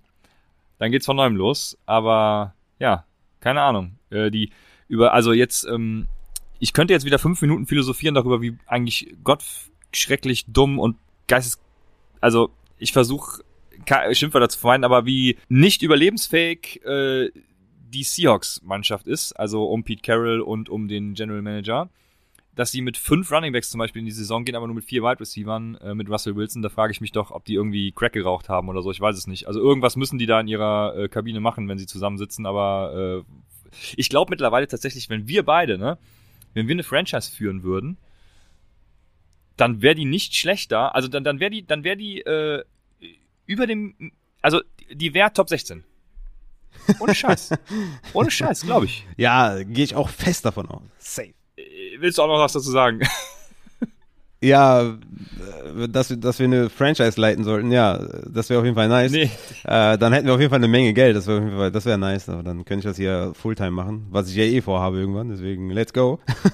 ähm, ja. Aber das, das wäre auf jeden Fall richtig nice. Kay Johnson, ja, ich war eh nie auf dem Hype-Train, äh, hat Christian ja gesteuert, aber Kay Johnson ist ein geiler Typ und der wird kommen irgendwann. Ähm, und wenn es das Letzte ist, was er tut. Sehr gut. Ja, stimmt. iFrog, iFrog mit einem sehr, sehr guten, sehr, sehr guten Advi äh, Hinweis hier. Eure Franchise wäre wahrscheinlich Fantasy Top 5 und NFL im Keller. Das kann sein. Oh nee. Das kann natürlich das sein. Das ich auf Also bei mir schon, ich, bei ich, mir schon, weil bei mir kommt Fantasy über allem. Ne? Deswegen. Ja, okay. Es kann natürlich sein, dass ich da den, den Running Back einfach auch mal pounde, auch wenn ich jetzt irgendwie im Rückstand bin. Oh, I don't care. Ja, okay, ich muss halt irgendwie, ich muss halt dafür sorgen, dass er irgendwie an die 20 Touches kommt. Ne? Deswegen äh, stimmt. Ja, ist, ist fair auf jeden Fall. Ja okay, sagen wir, ich glaube, wenn ich eine Franchise führen würde, dann würde sie in der Real NFL Top 16 sein. So. Ja. Also, ja. Schlechter als so mancher kann ich da halt einfach nicht sein. Also, äh, Pete Carroll ist ja so, der soll ja so ein geiler Coach sein, ne? So Locker Room-mäßig und so. Ja, geil. Aber dann hast du halt den General Manager und der, ähm, ja, du hast halt viele Leute, die irgendwie einfach nur dabei sind, weil sie irgendwann mal in der NFL waren. Äh, nur Coach Izume schafft's nicht, obwohl er mal irgendwie in der NFL war, aber. Ich bin mir da echt gar nicht, so, also ich würde jetzt nicht sagen, dass ich irgendwie ein Understatement-Mensch bin oder so, aber ich würde schon sagen, dass, ich glaube, so NFL ist, glaube ich, auch nicht so einfach, also mit den ganzen Charakteren und so. Ich glaube, da ist College wahrscheinlich ein bisschen leichter, äh, weil die Spieler eh nicht weggehen können und sowas und du vielleicht eine ganz andere Connection aufbaust und die Spieler noch ganz anders fördern kannst und so. Ich glaube, NFL mit den ganzen Egos und mit ja, den ganzen, ne, das ist schon ja, schwierig, glaube ich. Dann, dann, ja, dann sollen sie halt gehen. Aber dann äh, baue ich doch mein Team um meinen Quarterback auf, der einer der Top drei, Top 5 Quarterbacks der Liga ist und hau keine fünf Runningbacks ins Roster und nur vier Wide Receiver, um meinem Quarterback noch den Mittelfinger zu zeigen bei der O-Line, die ich sowieso jedes Jahr verkommen lasse. Also, okay. Wir machen weiter mit unserem Start Sit Saturday. Und als allererstes sind die Quarterbacks dran, ne?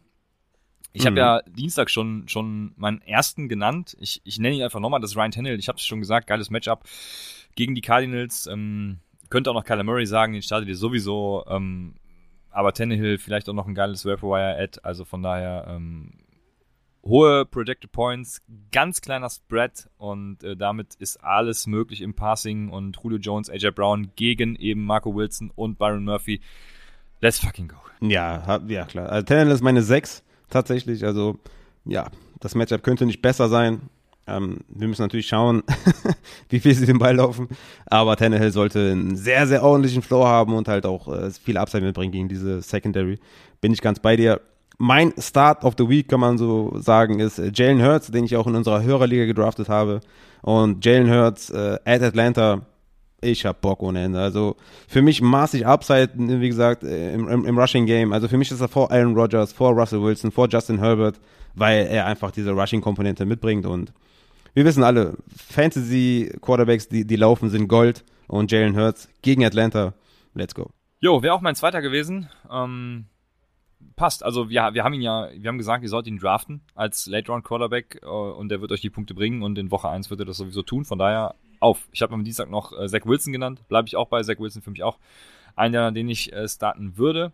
Und äh, das wären dann auch die drei. Und ja, ich würde übergehen zu den Running Backs, wenn du keinen Quarterback mehr hast. Ja, du hast doch bestimmt ich, noch einen Deep Sleeper so mäßig, ne? ja, ich, ich, ich habe so zwei Deep Sleeper, ehrlich gesagt. Oh, ähm, okay. Ich habe jetzt, aber noch. ja, einer, das ist einer davon. Ähm, ja. Ich, ich habe aber noch so ein paar andere, die ich vielleicht kurz, die ich vielleicht kurz ansprechen möchte. Ähm, zum einen ist es Matt Ryan äh, versus Philly. Äh, Matt Ryan ist ja bei mir nicht gut weggekommen in der ganzen Offseason. Ähm, das Matchup ist aber ziemlich gut gegen Philadelphia, vor allem in der Secondary. Erwarte ich mir relativ viel. Klar, die Front und so ist nicht schlecht bei Philly, aber ich glaube, dass die Atlanta Falcons da ne, mit dem Coaching Change ihm helfen werden. Ne? Wie gesagt, Kyle Pitts, ich bin auch nicht hoch bei Kyle Pitts, aber Kyle Pitts ist halt trotzdem ein guter Receiver. Äh, Gage, ja, geiles Ridley. Matchup auch, ja. Ja, genau. Die haben, also das sollte schon passen, ja. Also für mich ist das Matchup halt richtig gut bei Matt Ryan. Und falls ihr irgendwie, weiß ich nicht, einen Derek Carr geholt habt, der gegen Baltimore spielt, oder boah, weiß ich nicht, Tour, der irgendwie gehypt wurde und ihr habt irgendwie den falschen Leuten vertraut. Nee. Kann man, kann man ruhig halten, wenn man möchte. Ähm, aber Tour, der zum Beispiel gegen New England spielt oder ne, sowas, dann stellt lieber meiner Meinung nach Matt Ryan auf, ist für mich in der, Start-Kategorie auf jeden Fall. Und dann habe ich noch zwei Sneaky Starts. Äh, Jimmy Garoppolo ist der eine. Mein äh, Quarterback 17. Also ich glaube höher, äh, ich weiß gar nicht, ich glaube Woche 2 und 3 ist auch relativ geile Matchups. Also das wird wahrscheinlich seine Range sein in den, nächsten, in den nächsten zwei Wochen oder drei Wochen. Äh, at Detroit, äh, ich glaube, ich muss nicht mehr viel dazu sagen. Ja, also Detroit ist nicht gut, so ne. Ähm, vor allem auch in der Defensive nicht gut. Jimmy G sollte dank Shanahan und ich möchte das betonen, dank Shanahan einfach ein solides Spiel haben und Punkte machen. Ja, gegen Detroit safe möglich. Deswegen auch da, wenn ihr vielleicht am struggeln seid und euer Quarterback 1 vielleicht Big Ben ist, der gegen Buffalo spielt, wo jetzt das Matchup nicht sexy ist, ne, dann startet durch Jimmy G. Der sollte einen ordentlichen Floor haben. Jimmy G zum einen und der andere sneaky Start auf der zweiten Superflex oder auf der, ja, es gibt ja nur eine Superflex, aber ne, auf der Superflex-Position in, in, in Superflex liegen für mich Tyrod Taylor at Jacksonville weil Jacksonville keine besonders gute Defense hat und Tyrod Taylor mm, ja auch so einen Rushing Floor hat, würde ich das mal nennen. Und ich würde ihm eher vertrauen als in Derek Carr oder einen Teddy Bridgewater gegen Giants. Wenn die Giants eins können, dann ist es äh, Secondary und Defense. Von daher sind das so Kandidaten, die ich da äh, hinter Tyrod Taylor und hinter äh, Jimmy G hätte. Hervorragend. Vielen Dank. Ich würde sagen, damit kommen wir zu den Running Backs. Und ich habe mein, ähm, ja, meinen Einstieg ja schon gemacht mit Tyson Williams. Ich, ich bleibe einfach dabei, trotz, äh, also ich habe geschrieben, Bro, Scheiß auf Bell, hab change it, man. Jahr gesehen. Change it. aber, Nee, ich, ich bleib dabei. Ich glaube, äh, vor allem jetzt in Woche 1 wird der Tavis Murray äh, wenig sehen, außer so ein paar Inside Runs. Äh, nee, da wird keiner von den dreien, die jetzt neu geholt wurden, viel Signifikantes sehen. Deswegen Tyson Williams ist der Guy, auf den man äh, setzen sollte. Und von daher ist Tyson Williams mein Start in einem guten Matchup auch. Ja, da, da muss ich ganz stark dagegen gehen, weil, also wie gesagt, zum einen Le'Veon Bell, wie gesagt, Harbour hat gesagt, er soll Dienstag spielen. Wenn er wirklich active ist und spielt, würde das alleine schon reichen, dass ich sage, das ist kein Start für mich, weil da muss einfach nur irgendeiner kommen und, und Murray wird er höchstwahrscheinlich auch spielen. Ne? Einen, ich meine, ist jetzt nicht irgendwie, dass er irgendwie 10 Millionen bekommt oder so, hat er, glaube ich, dieses Low Veteran, diese 2 Millionen bekommen, glaube ich. Ähm, aber es reicht einfach. Ne? Es ist Lamar Jacksons Backfield, wenn man das so sagen kann.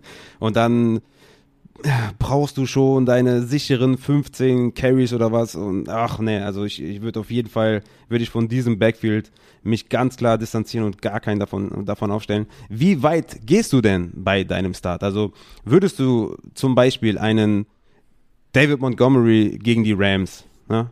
Ähm, relativ schlechtes Matchup, würdest du da schon sagen, du nimmst Tyson Williams oder ähm, wie, also wie weit gehst du da? Vielleicht auch noch ein paar Namen zu nennen. Also Montgomery, Gaskin, Damien Harris gegen, gegen Miami oder vielleicht auch Wide Receiver, irgendwie Chase Claypool oder äh, weiß ich nicht, äh, oder Beckham oder sowas. Also wie weit gehst du da? Boah, ich würde ihn, glaube ich, sogar über Claypool starten, weil die Pittsburgh, also die Steelers sind, haben halt echt ein Gott beschissenes Matchup, ne? Deswegen, äh, ich würde ihn über Claypool starten, über ja, Montgomery ist schwierig, ne? Wir haben keinen Terry Cohen jetzt. Wir haben Damian Williams, der, den ich sowieso scheiße finde. Ähm, aber ich muss mit den Kraftausdrücken wieder aufpassen. Wir haben ja diesen einen, der immer im Auto mit seinem Sohn den Podcast hört, deswegen sorry. Ähm, äh, ja, da bin ich, also ich glaube, Claypool wäre so der einzige, wenn ich mich jetzt in den Namen richtig erinnere. Harris würde ich auch drüber starten. Äh, Miles Gaskin, oh, gegen wen spielen die äh, Dolphins nochmal? Boah, ähm, ja, das ist schon so eine Range, ne? Okay, krass. Also für dich schon so Top 30, äh, Top 25 Range so ungefähr. Ja, Krass, okay. Ja, vielleicht äh, für die, für die Zuhörer interessant, wo du den, also wenn du sagst Start, ich meine, ich kann auch sagen, äh, startet, weiß ich nicht, äh, startet AJ Dillon oder so. Ne? Dann kommt halt drauf an, gegen wen oder für wen. Deswegen glaube ich ganz interessant, wie hoch du da bist, ja, weil, Ja. ne? Ja. Das ist echt schon quasi ein Hot Take, aber wenn es dann so passiert, dann sehe ich natürlich blöd aus. äh, Aber ja, ich bin hot as fuck. ja, crazy. Das ist wirklich, äh, wirklich crazy. Komplett gegenteiliges, äh, komplett gegenteilige Meinung hier äh, bei mir. Ähm, ich habe jetzt mal einfach, äh, also ich meine, abgesehen davon, dass wir natürlich die ganzen normalen Spieler eh starten, ja, also die in meinem Ranking irgendwie Top 15 sind. Ja, ja, ja. Oder äh, Wide Receiver wahrscheinlich schon Top 18 oder Running Back Top 15. Top 17, irgendwie sowas, die startet ihr sowieso, ja, das sind klare Starts, die brauchen wir nicht zu nennen, Najee Harris, Mixon oder was, ja, die, die startet ihr einfach. Ähm, das vielleicht nochmal sagen für die Leute, die neu dabei sind äh, und sich wundern, dass wir hier Spieler nennen, die vielleicht irgendwie danach erst kommen. Ähm, trotzdem habe ich zwei relativ offensichtliche, wie ich finde, ich kann mir vielleicht vorstellen, dass der Consensus das ein bisschen anders sieht, aber für mich James Robinson, Raheem Mostert, einfach aufgrund ähm, der Matchups und ohnehin schon aufgrund der, der Volume, die ich erwarte für die beiden in den ersten Wochen äh, bei James Robinson, auch season long, ähm, einfach klare Starts. Ne? James Robinson at Houston, Raheem Mostert at Detroit gegen zwei relativ schlechte Defenses, auch gegen den Run. Also für mich beides klare Starts und ich würde beide auch über einem Chris Carson spielen, der at Indianapolis ran muss, oder über einem äh, Saquon Barkley, der gegen Denver ran muss. Also James Robinson, Raheem Mostert sind für mich Strong Starts. Ganz klar. Ja, zu James Robinson muss ich quasi gar nichts sagen. Ähm, bei Raheem Mostert, den, den habe ich auch tatsächlich. Und ich habe mir noch so notiert, ich glaube, ich würde sogar äh, in, ja, vielleicht in tieferen Ligen, vielleicht auch noch nicht mal in so tiefen Ligen, aber ähm, so ein risky Upside-Start auf der Flex äh, für Trey Sermon äh, plädieren, weil es geht einfach gegen was? absolut ja, es geht einfach gegen eine beschissene Defense, ne? Ähm, Ryan Mostert wird starten, das ist ganz klar, aber es sind die 49ers und ich glaube, Sermon wird da eben auch seinen Anteil daran sehen. Und das ist so das, was ich habe. Aber Ryan Mostert ist für mich auf jeden Fall äh, genau so ein, so ein Start, wie du sagst, ja. Was ich mir vorstellen kann, ist, ist halt, dass man am Ende das Spiel ausläuft und Raheem Mostert, der äh, bekanntermaßen verletzungsanfällig ist, dass man sagt, komm, äh, Trey, geh rein, Junge, mach den Rest zu Ende und dass er dann irgendwie seine Punkte sammeln kann. Ähm, abgesehen davon bin ich da jetzt nicht so hoch. Aber ja, ich kann den Gedankengang auf jeden Fall, äh, den äh, Gedankengang kann ich auf jeden Fall verstehen. Äh, ich bleibe jetzt noch mal ein bisschen höher als du. Also du gehst ja schon ziemlich deep. Also du bist ja schon deep reingegangen mit, mit Williams, meiner Meinung nach. Ähm, Klar, ich, Junge. Ich, ich finde, Kareem Hunt ist ein, ist ein zum Beispiel Kareem Hunt ist für mich jemand, ähm, der ist ein guter Flexer mit Upside. Also Kareem Hunt hat relativ wenig Floor, finde ich. Ich finde, dass da einfach das Matchup spricht eher für Hunt. Also Chubb ist für mich auch ein Start, habe ich auch im Livestream gesagt übrigens, also kommt zum Livestream. Ähm, Chubb ist eh ein Start, weil du so halt die Kansas City Chiefs am besten angreifen kannst, ähm, meiner Meinung nach. Gut, du wirst wahrscheinlich wieder anderer Meinung sein, aber ich glaube, wenn du ein dominantes Run-Game aufziehen kannst gegen Kansas City, und kommst du, glaube ich, relativ weit. Ähm, und Kareem Hunt ist halt deswegen ein gutes, guter, guter Start wegen dem Matchup, weil sie halt wahrscheinlich im, im Rückstand oft sein werden, die Browns, äh, weil Mahomes natürlich on fire sein wird. Und dann wird Kareem Hunt mehr auf dem Platz stehen, beziehungsweise wird er sich mehr Chubb annähern. Und deswegen ist er für mich so ein, ein Flexer mit Upside, äh, Kareem Hunt diese Woche gegen Kansas City. Ja. Ähm, ich stimme dir vollkommen zu. Ich kann äh, vorlesen, was ich habe. Das ist genau eins zu eins, was du vor, vorgetragen hast. Also ich habe geschrieben, Chubb sowieso. Cleveland hat die höchsten Scoring Projections für Running Backs äh, nach PFF. Die Chiefs spielen äh, viel äh, too high, also mit zwei hohen Safeties. Das heißt, äh, die Box wird, wird kleiner und auf Linebacker haben die Chiefs eben sowieso nur Code. Ähm, ich ich glaube, ähm, ah, wie heißt er? Ähm, einer von denen ist sogar noch auf IR. Ähm, und, und äh, also wie gesagt, die Boxen sind dann leichter für die Running Backs. Das heißt, das Run Game wird einfacher in dem Sinne. Die Browns werden zurückliegen, daher ist Hand als Receiving Back eine Option und ähm, ja, je nachdem, wer dann die Goal-Line-Touches sieht, äh, also beide, be beide einfach Starts und, und äh, Chubb sowieso und Hand eben dann auch genauso, wie du es sagst, von daher auf, stell ihn rein. Auf, genau. Ähm, wo ich jetzt hier gerade sehe, ist ein relativ gutes Beispiel für die ganze Saison, das will ich jetzt gerne als, als veranschauliches Beispiel nehmen, hier von Magik86 sagt Damien Harris oder Mossad. Ich habe eben Raheem Mossad angesprochen, habe gesagt, ähm, dass ich den relativ hoch habe. Ja, also, ähm, was meine ich mit relativ hoch? Also Top 13, Top 14, Top 15, das sind halt, das sind, das ist so eine Range, wo du einfach den Spieler aufstellst, ja. Und wenn du mich dann, wenn du dann die Rankings checkst bei patreon.com slash fantasy 2 Dollar Tier, also das kann sich jeder leisten, dann checkst du das einfach und siehst, dass Damien Harris halt Running Back 23 ist. Und dann ist es keine Frage mehr. Der Running Back 13 gegen 23, da reden wir auch nicht mehr von Floor gegen Upside oder irgendwas, ja. Sondern es ist eindeutig. Also, ihr braucht solche Fragen. Ich will jetzt nicht sagen, du darfst die Frage nicht stellen, aber wir werden wahrscheinlich am Sonntag relativ viele Fragen sehen und bei so starker Abweichung im Ranking ist es halt sehr offensichtlich, dass es Raheem Mostert ist. Ne? Deswegen checkt die Rankings, guckt sie euch erstmal an, bevor ihr vielleicht eine Frage stellt oder bevor ihr euch Gedanken macht oder so. Bisschen vorarbeiten, ne? die Rankings checken und dann habt ihr wahrscheinlich schon relativ schnell die Lösung auch parat. Sehr gut. Ja, du beschäftigst dich halt nicht damit, ne? Du, du musst ja keine drei Millionen Fragen beantworten, das mache ja alles ich, deswegen will ich dem nur vorbeugen, äh, weil du bist ja raus, ne? Das ist ja nicht dein, dein Ja, Metier. Du, du, du machst das sehr gut. Du, äh, Raphael leistet hervorragende Arbeit, kann ich nur sagen. Äh, bin da sehr dankbar für und weiß das sehr wertzuschätzen, äh, liebster Raphael. Ähm, ich, ich hoffe, ihr auch, natürlich. Und ich äh, würde fragen, ob du noch einen, oder ich frage, ob du noch einen Running Back Start hast. Ansonsten würde ich mit meinem letzten Start direkt auch zum Sit übergehen. Ich habe tatsächlich noch einen und den habe ich jetzt auch schon ein paar Mal Ja. genannt, das ist Philipp Lindsay. Ist mein Running Back 30, also da reden wir schon von einer eher Desperate Flex oder vielleicht von einem Barclay, dem man vielleicht nicht vertraut. Also ich würde es nicht machen, ich würde immer noch Barclay über Lindsay starten, aber das wäre jetzt vielleicht so eine Range, wo man sagt, ne, Barclay ist halt normalerweise ein ja, Top 7 Running Back oder sowas. Und mit Verletzungen kommen die Spieler, die normalerweise klare Starts sind, wenn die im Ranking etwas fallen. Und das ist eigentlich ein gutes Beispiel hier mit Saquon Barkley. Der ist jetzt questionable, also offiziell questionable für Woche 1. Und da muss man safe die Erwartungen einfach limitieren. Ne? Und Denver ist halt ein mieses Matchup. Und wenn ihr da irgendwie vielleicht denkt, okay, ich habe ein scheiß Gefühl, ne? manchmal ist auch so eine Gefühlssache, ne? vielleicht zum Beispiel Allen Robinson, der gegen die Rams spielt. Ich hatte zum Beispiel eine Frage, ähm, Allen Robinson oder Antonio Brown, habe ich natürlich gesagt, ja, Allen Robinson ist halt dein, den hast du in der dritten Runde genommen, du musst den halt spielen. So. Es gibt keine andere Möglichkeit, ist ein Superstar, so, weißt du? Ähm, wenn ihr hier zum Beispiel ein schlechtes Gefühl habt, vielleicht bei Saquon Barkley, ich würde es nicht machen gegen Lindsay, aber Lindsay ist für mich auf jeden Fall ein Spieler, ähm, den ich so in, in Flex-Position, wenn ihr vielleicht mit dem ersten Running Back nicht so ganz zufrieden, äh, mit dem zweiten Running Back nicht so ganz zufrieden seid, ist Philipp Lindsay gegen Jacksonville aufgrund des Matchups für mich ein Sneaky Start. Würdest du Lindsay über DeAndre Swift starten? Ja, das ist, das ist vielleicht eher so eine, äh, so eine Range, wo man sagt, ne, das ist, das ist so die Range. Ich habe Swift momentan auf Running Back 28. Ähm, ich würde sagen, bei, bei Swift nicht drauf anlegen, wenn man halt bessere Optionen hat, ja. Die Frage ist jetzt, ist Philipp Lindsay eine bessere Option? Ja, ne? Also das Upside ist schon bei Swift, weil wenn er die Workload bekommt, dann, dann wird ja. er halt liefern. Er hat ein schweres Matchup, er kommt von einer Injury, aber Lindsay ist wahrscheinlich, hat einen höheren Floor. Ob, ne, kommt dann darauf an, wie mein ganzes Team so insgesamt aussieht, aber das ist so die Range. Ne? Philipp Lindsay acht, äh, auf 30 und Swift auf 28 und Swift ist dann eher ein Sit. Aufgrund dessen, was man eigentlich von ihm erwartet, ist halt eher ein Sit. Ja, alles klar. Warum stelle ich die Frage? Weil ich jetzt dazu überleite. Ich habe nämlich heute böse Nachrichten bekommen, äh, weil ich gestern einen Tweet verfasst habe, äh, wo du nochmal die Fantasy-Grundregeln erläutert hast. Ich glaube, es waren fünf an der Zahl.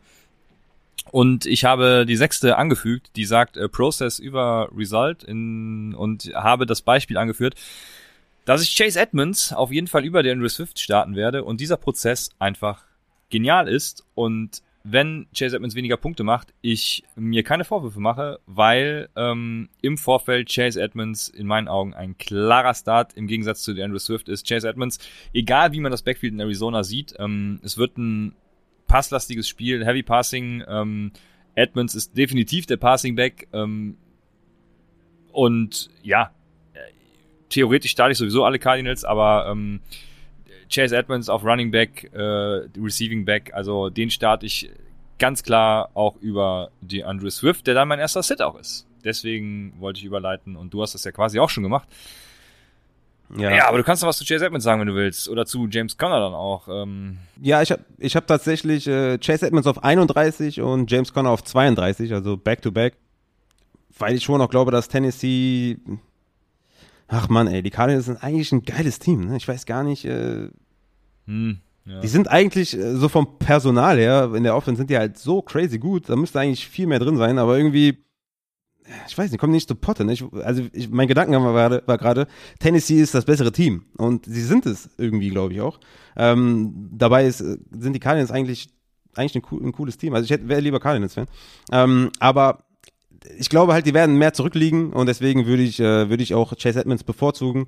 Ich glaube, wie gesagt, nicht, dass die Rolle halt riesig ist. Ja? Deswegen ist er für mich auch ein Sit tatsächlich. Also für mich ist James Conner und Edmonds sind für mich beide Sits, aber wenn ich mich entscheiden müsste, würde ich, würde ich Edmonds spielen. Und ähm, hier bei dieser, so ab Running Back 25, ich habe zum Beispiel Josh Jacobs auf 25, Melvin Gordon auf 26.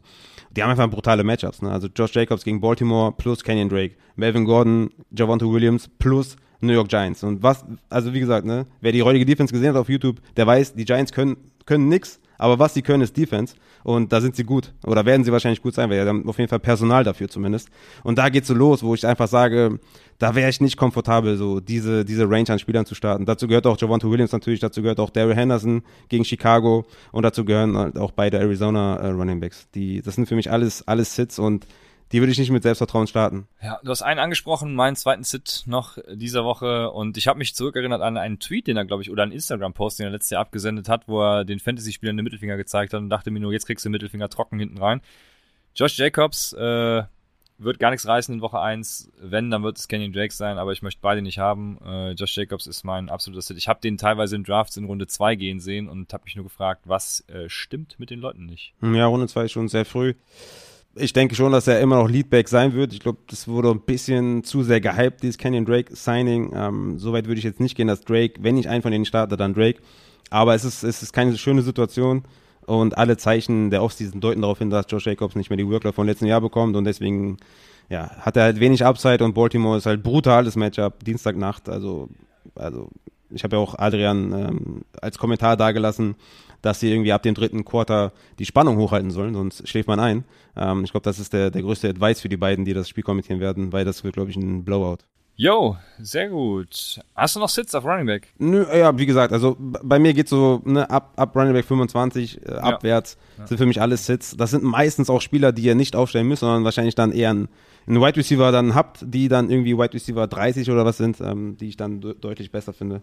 Äh, von daher, ach, ich sehe gerade hier, Kenny, Kenny Golladay not listed on Final Injury Report. Also er wird spielen, aber Kenny Golladay ist für mich ein Sit. Bin ich bei dir. Jetzt haben wir die Grenze zwischen Running Backs und Wide Receivers und wir nehmen äh, eine Frage mit rein, weil wahrscheinlich äh, werden viele so in diese Situation geraten. Wir haben hier DJ ähm, Arnster, der fragt, was fange ich mit einem Trade-Angebot nach dem ersten Spiel an? Ich erhalte Ezekiel Elliott, also es gibt scheinbar auch Leute, die Ezekiel Elliott wegtraden wollen, für Robinson und Callaway. Jetzt weiß ich natürlich nicht, welcher Robinson. Das wäre wichtig. Ähm, erst er ist damit aktuell etwas überfordert. Nehmen wir mal an, es ist James Robinson ähm, und Marcus Callaway, nehme ich an. Oder macht es einen Unterschied, ob Allen Robinson und James Robinson? Ja, ja, ja. Allen Robinson ist ein Wide Receiver 1. Ähm, ja. Da kommt es natürlich auf das Team drauf an, aber da würde ich halt überlegen, ob ich es mache. Ja? Also da, da kommt es drauf an, was für ein Team habe ich, was für ein Format ist das. Äh, Allen Robinson gegen Elliott würde ich erstmal nicht machen im Vakuum, aber wenn es James Robinson ist, würde ich das safe machen. Ja, alles klar. Ja, so würde ich das äh, auch tatsächlich dann sehen. Von daher finde ich das dann, ja, wenn es James ist, eine ganz gute Range. Callaway würde mir tatsächlich ein bisschen wehtun, glaube ich, aber. Ähm, Callaway tut weh, ja. Ja, aber trotzdem, also ist jetzt kein Angebot, wo man sagen würde, nee, lass mal, lass mal sein und äh ich würde ich würd Spieler wie Chris Carson, Miles Sanders, Montgomery, Gaskin, Damien Harris, der vielleicht einen guten Hype hat oder sowas. Das sind für mich alles Runningbacks, die ich sehr gerne für Elliott abgeben würde. Äh, James Robinson auch. Ähm, Clyde Edwards Hilaire, da wird's spannend. Ich glaube, der auch. Ähm, aber da wird's, da wird's eng, weil Clyde Edwards hat auf jeden Fall auch Upside. Ähm, ich hoffe auch im Receiving Game dieses Jahr. Das sehe ich halt bei Elliott nicht mehr so krass, tatsächlich.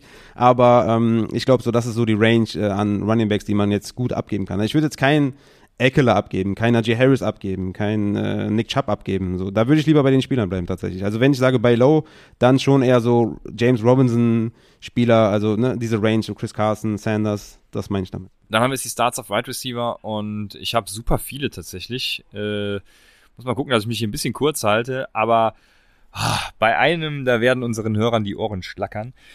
Ähm, weil es einer meiner Do Not, Do Not Never Ever Draft äh, Guys ist und äh, normalerweise auch Do Not Play Guys. Äh, das ist Sammy Watkins. Sammy Watkins ist für mich ein Start auf Wide Receiver. Ähm, die Optionen neben Watkins sind äh, Marquise Brown, Devin Duvernay, Tylen Wallace und James Prochet, Pro, Proche, wie auch immer man ihn ausspricht. Ne? Ähm, Mark Andrews ist der, der da am ehesten Target sehen sollte, denke ich. Aber ich denke auch, Watkins wird eine solide Woche 1 haben, wie auch schon die letzten beiden Jahre übrigens. Sammy Watkins ist ein Woche 1 Wide Receiver. ähm, also bitte äh, am Dienstag nichts auf dem Wire bieten. Aber Sammy Watkins ich glaube, das, das läuft am, am Sonntag. Spielen sie am Sonntag? Ich hoffe am Sonntag. Am Dienstag hast du gesagt. Dienstag Dienstagnacht. Ja. Ja, Sammy Watkins. Hm. Ja, ist wieder übelst deep. Also ich wüsste nicht, wen ich da jetzt äh, sitten würde. Also da gehen wir schon echt in ganz tiefe Ligen, da ich da sage, okay, ja, ich würde den jetzt nicht als direkten Start deklarieren dann eher Marquise Brown tatsächlich, äh, wenn ich da einen Wide Receiver aufstellen würde und nicht mal den würde ich selbstbewusst aufstellen. Da sehe ich ganz viele, ganz viele andere davor, Michael Pittman zum Beispiel oder sowas oder Robbie Anderson. Da würde ich Sammy sowas. Watkins starten. Auch Sammy Watkins. Ja, also das, das sehe ich überhaupt nicht. Ähm, von daher bin ich da, seh, also das sehe ich, das sehe ich nicht so. Ähm, hier auch wieder, ne? Also, keine Ahnung, AJ Brown, Julio Jones, äh, Justin Jefferson und sowas sind alles Must-Starts, ne? Also, das, das braucht die gar nicht in Erwägung zu ziehen. Die spielen alle safe. Ja, ich will es einfach nochmal sagen für, für neue Leute, die dabei sind. Der erste Start für mich und der ist äh, immer ein Start, ähm, ist Deontay Johnson. Ich, Buffalo ist jetzt nicht geil, ja, klar, kein gutes Matchup. Deswegen ist er auch nur Wide Receiver 18. Aber es ist Deontay Johnson. Er ist auf jeden Fall, ähm, ja, hat den höchsten Target Share, höchsten Snap Share, wird es auch wieder sein. Äh, ist ein Must-Start jede Woche, Deontay Johnson für mich. Äh, sieht die höchste Aufmerksamkeit von, von Big Ben und das reicht mir. Und er ist ein geiler Wide Receiver. Startet den jede Woche auf jeden Fall. Ähm, den anderen Start, den ich noch habe, ist DJ Moore weil einfach das Matchup auch wieder geil ist, ja, gegen, gegen äh, New York Jets. Da sollte einiges drin sein, äh, falls jemand irgendwie DJ Moore ist auch sehr gefallen in den, in den Drafts. Also den würde ich auf jeden Fall auch selbstbewusst aufstellen, ist mein Wide Receiver 21 diese Woche. Ähm, DJ Moore und äh, Deontay Johnson so meine ersten Vielleicht relativ offensichtlich, aber ich wollte mal loswerden, äh, weil ich da schon einige Fragen auch im Discord äh, zu gelesen habe. Selbstbewusst starten. Sehr gut. Wenn ihr auch selbstbewusst starten könnt, ist Terry McLaurin. Der hat äh, nämlich, abgesehen davon, dass Curtis Samuel ja out ist, hat ein Top 5 Matchup gegen Michael Davis, den Cornerback der Chargers. Ähm, dazu denke ich, wird die Offense klar besser als letztes Jahr. Ne, letztes Jahr war Mike McLaurin ja schon so ein bisschen der, der Breakout-Kandidat, der dann unter der miesen Offense tatsächlich gelitten hat. Und die, die wird dieses Jahr einfach, einfach besser mit Ryan Fitzpatrick und, und dem Rest. Und ich glaube auch, äh, Diami Brown ist eine, ist eine gute High-Risk, High-Reward-Option. Äh, der spielt gegen Rookie Asante Samuel und ich glaube, das ist auch ein ganz nices Matchup. Also dadurch, dass Curtis Samuel raus ist, für mich, für mich definitiv auch wieder einer in dieser Sammy Watkins-Region. Aber Terry McLaurin auf jeden Fall ähm, ein Start. Wen ich noch habe, ist, äh, ich hab super viele, ich muss hier hoch und runter scrollen, aber ich habe auch noch Brandon Ayuk.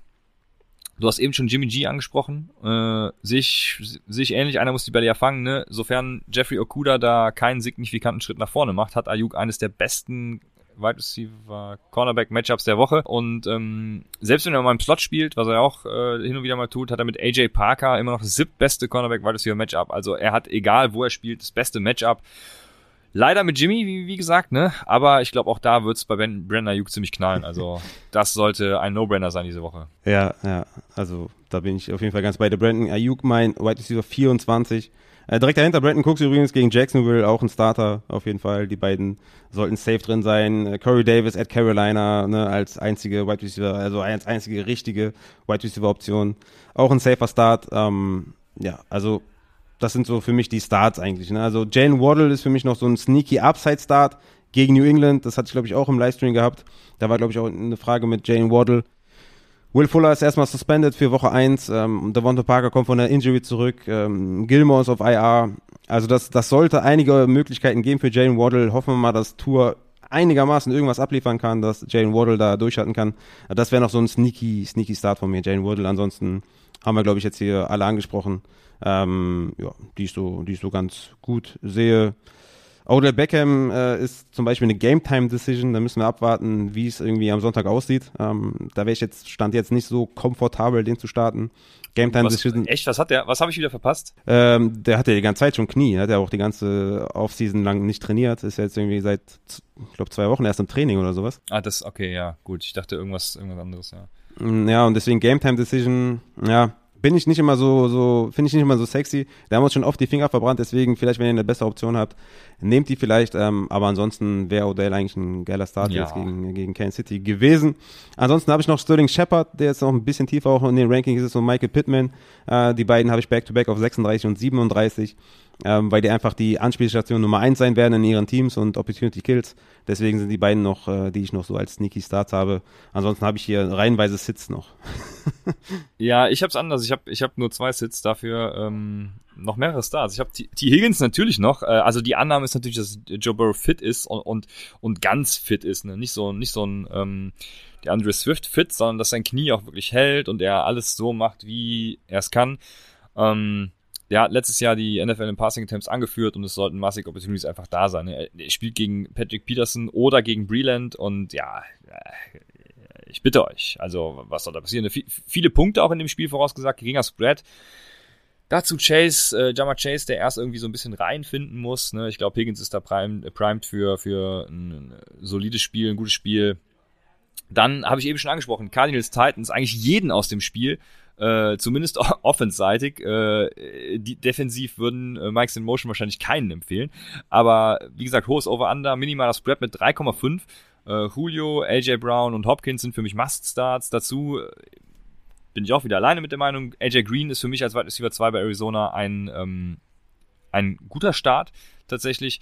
Und ich glaube, selbst äh, Rondell Moore wird einige Screen Passes sehen und daher auch hier und da in Tiefen liegen tatsächlich. Ich würde ihn jetzt nicht in der 12er Liga mit, äh, keine Ahnung, einer, ein, zwei Flexen aufstellen, aber keine Ahnung, in der 16er Liga mit zwei Flexpositionen oder so, da könnte man schon ins Grübeln kommen, weil ich glaube eben, er sieht, wird diese Screens sehen und ähm, dementsprechend eben auch flexworthy sein. Ich habe richtig Bock auf das Spiel und äh, habe auch richtig Bock zu sehen, wie, wie auch immer Cliff Kingsbury das wieder versauen kann. Wir werden sehen. Ähm, OBJ hast du schon genannt. Zu OBJ habe ich mir noch nicht mal irgendwas notiert. Da habe ich nur LFG geschrieben, also let's fucking go. Und ich habe aber noch einen aus dem Spiel. Äh, ja, wenn er spielt, glaube ich schon, ja. Wenn er spielt schon. Ähm, ich habe noch einen High-Risk, High-Reward-Spieler aus diesem Spiel. Der, wirst du sagen, ist auch wieder ganz tiefer Shit. Aber ich habe Nicole Hartman aufgeschrieben. Und zwar ähm, haben die Chiefs die höchsten vor, vorhergesagten Scoring Opportunities äh, für Wide Receiver, wieder nach PFF. Ähm, Hill hat ein sehr schweres Match oder relativ schweres Matchup. Ich glaube, Kelsey wird tatsächlich das meiste sehen. Also mein Mahomes Kelsey Stack könnte tatsächlich die Minuspunkte von Roger noch irgendwie rausreißen. Äh, aber Hartman könnte eben auch so eine Boom-Bust-Woche haben, ne? Also, ähm, Ja, nicht könnte, das ist, das so, ist prädestiniert dafür, ja. Ja, ja, also, das ist so ein, so, das ist der, der, ähm, wie soll ich sagen, der, der ähm, also die Definition von dem, was ich eben gesagt habe, ne, wenn ihr, es ist das späte Spiel, Kansas gegen äh, Cleveland, wenn ihr spät noch Upside braucht und es kristallisiert sich äh, raus, dass irgendwie Michael Hartmann da tatsächlich der Wide Receiver 2 ist und startet, dann rein mit dem. Auch wenn ich Kansas City Wide Receiver hasse und damit richtig Bauchschmerzen hätte, aber ich würde ihn reinstellen. Okay. Ja. Er ist halt auch wieder, auch wirklich wieder tief. Da ist halt wirklich die Frage, ne, was, was spielst du nicht davor? Ne? Also, ja. je nachdem, wie, wie tief ihr da seid, kommt drauf an. Wir haben noch hier eine Frage von äh, Payne Sali. Ab wann packt man bei einer Superflex-Liga keinen Quarterback auf die Superflex? Ab Quarterback 20 ungefähr. Das ist äh, so die Fragestellung von ihm. Und äh, nein, also Quarterback 20 startest du safe, weil du musst halt überlegen, auf der Superflex. Also ich meine, du hast zwei Running Backs, zwei Wide Receiver, meistens noch zwei Flex. Und dann reden wir darüber, dass du auf der Superflex dann einen Fournette Type-Off, einen Melvin Gordon Type-Off, das wäre schon wahrscheinlich, ja, okay, Fournette jetzt nicht, aber das wäre schon relativ gute Cases, dass du halt diese Spieler auf die Superflex stellst. Und wenn das ein normales Scoring ist und kein minus PPR oder kein Upside Bow Scoring, dann stellst du halt trotzdem einen Carson Wentz gegen Seattle auf oder einen Tyrod Taylor gegen Jacksonville oder einen Derek Carr gegen Baltimore, was abgrundtief schlecht ist, aber stellst du trotzdem auf, weil die einfach einen viel, viel höheren Floor haben. Also ich würde sagen, in Superflex stellst du sogar Jared Goff gegen San Francisco auf, oder? Der ist mein Quarterback 31, aber ich glaube, selbst Jared Goff gegen San Francisco stellst du über einen Melvin Gordon auf. Wer ist denn die 32? Äh, 32 ist Andy Dalton. Ja, okay, das ist fair. Ja, ich ich habe mich gerade gefragt, wer noch schlechter sein könnte als Jared Goff. Aber ja, das ist, ist fair. Die Frage ist beantwortet. Dann äh, kommen wir zu den Sits. Wie gesagt, ich habe nur zwei. Mein, mein erster Sit ist ähm, oh, Jammer Chase. Und wenn wir das jetzt in Relation setzen, also ich würde in Woche 1 Sammy Watkins auf jeden Fall vor Jammer Chase starten. Ich würde sowieso Brandon Ayuk, T. Higgins, McLaurin, äh, ganz klar, OBJ. Äh, ich würde AJ Green vor Jammer Chase starten. Miko und Hartman wahrscheinlich nicht. Und da, das äh, ihr wollt ja ein paar Ranges haben, deshalb äh, ja, Jammer Chase.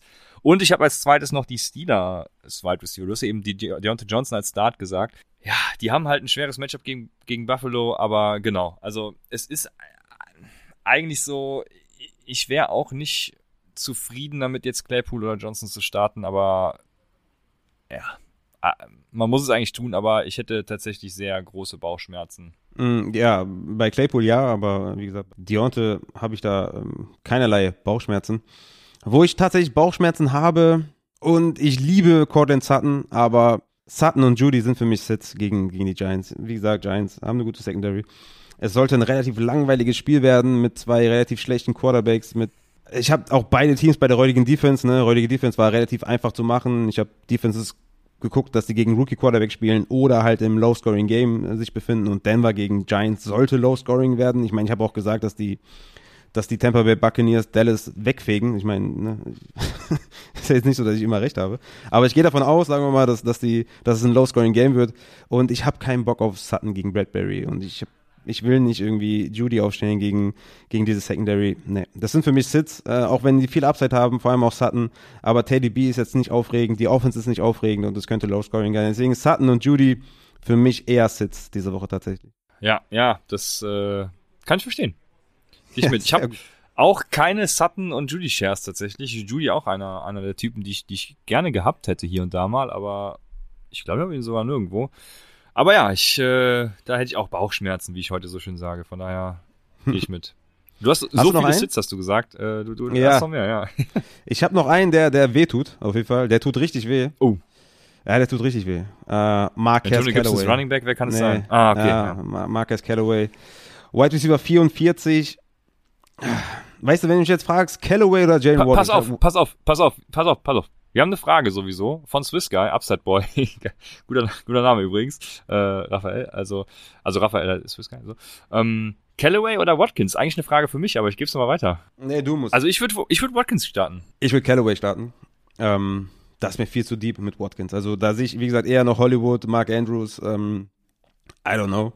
Äh, geht nicht, kann, kann hier nicht starten. Also be bevor ich dann nicht sehe, dass er irgendwie 20% Target Share sieht und die klare Eins ist, ja, mit Auswahl von Bateman. Nee, also da bin ich eher noch beim Rookie als bei, als bei Watkins. Ich bin einfach raus. Ich meine, die Historie an Woche 1 zeigt es eigentlich, deswegen absolut richtig von Christian analysiert. Ähm, Prozess, Process größer Result auf jeden Fall. Aber nee, ich bin da, ich bin komplett raus. Also ich würd, Rondell Moore oder Sammy Watkins? Boah, das ist eng. Das ist eng. Ich würde beide nicht nehmen. Ich nehme Christian Kirk. Ach du heilige Scheiße. Okay. Aber ja, genau. Also Marcus Callaway ist halt für mich genau in dieser Range, wo du sagst, hm, ne, also Ne, wie gesagt, ich habe Marcus Callaway auf 44, der gegen Green Bay spielt, gegen Jerry Alexander.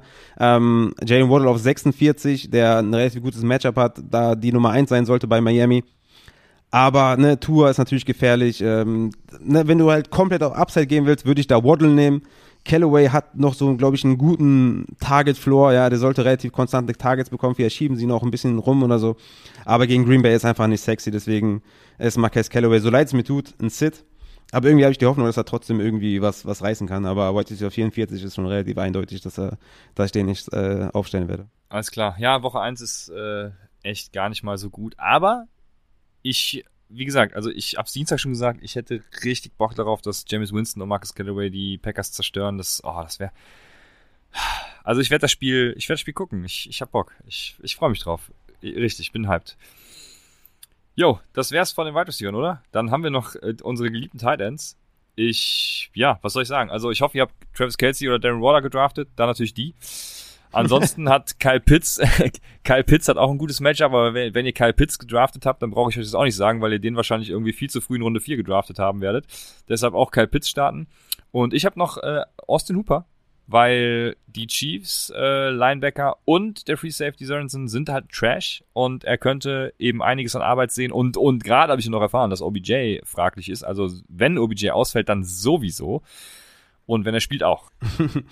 Ja, ja, wir sind wieder bei Titans angelangt. Das ist immer sehr schwierig, einfach nur. ähm, ich meine, bei Pitts ist ja die Sache, den starten wir jede Woche. Es gibt, es, äh, gibt keinen Zweifel. So. Er wird besser sein als ein Gesicki oder Croft oder Jono Smith und sowas. Die Frage ist halt nur, wie viel habt ihr bezahlt? Und das war einfach zu viel, ne? So darum geht's. Und kommt mir jetzt auch nicht an, wenn er jetzt einen Touchdown fängt und 40 Yards fängt oder so, ne? Ähm, das ist halt für einen Tight End gut, aber nicht ansatzweise da, wo er gegangen ist. Ähm, aber ihr könnt gerne ankommen, wenn er jetzt irgendwie 200 Yards fängt und äh, 15 Receptions, dann könnt ihr auf jeden Fall sagen, ne, was habt ihr da gelabert? Ähm, ja, also für mich Mike Gesicki, ich finde den nicht geil oder so, ich finde die Offense auch nicht geil, aber wie gesagt, Will Fuller fällt aus, New England ist auf jeden Fall mit Gilmore hart geschwächter, also ich kann mir gut vorstellen, dass Gesicki da einige Targets sieht gegen New England, deswegen ist er für mich so ein Start. Tyler Croft, was soll ich euch sagen, ja, kann es selber nicht glauben, dass ich das sage, aber Tyler Croft, New York Jets, at Carolina ist für mich ein Start, weil die haben keinen anderen Tight End mehr, die haben alle abgegeben. Jebor, Herndon, äh, hier der andere, wie hieß er nochmal? Wie, wie hieß er nochmal? Äh, Griffin, alle weg, ja, also Tyler Croft die einzige Option. Ja, ich würde den einfach aufstellen und gucken, was passiert. Ähnlich wie bei Logan Thomas letztes Jahr. Einfach mal gucken und dann wenn er nichts, wenn er nichts macht, einfach droppen, ne? Scheiß drauf. Ja. Logan Thomas übrigens, äh, ne? Einer, der auf jeden Fall von dem Ausfall von Curtis Samuel stark profitiert, yeah. äh, weil jemand gefragt hat, wie viel soll man ausgeben für Diami Brown. Ich würde 0 Dollar und gucken, was passiert. Also ich bin jetzt nicht übelst hyped. Ich finde eher, das ist ein Bump nach oben für McLaurin und äh, Logan Thomas. Und vielleicht auch für McKissick. Aber ja. Ähm, und ansonsten, weiß ich nicht, habe ich eigentlich nur noch so Sits, ja, die mir irgendwie gar nicht gefallen. Jono Smith und äh, Hunter Henry sind für mich beide Sits, weil beide werden wahrscheinlich spielen. Sollte einer von den beiden ausfallen, dann halt der andere den anderen von den beiden spielen. Jared Everett gegen Indianapolis ist für mich ein Sit. Äh, Adam Troutman und Herndon sind für mich Sits, solange ich nichts anderes gesehen habe, äh, was Opportunity angeht. Von daher Titan ist halt Titan, ne? Ich habe ja schon, ich habe euch ja in der Folge gesagt, dass ihr Gronk holen sollt. Also was soll ich noch tun?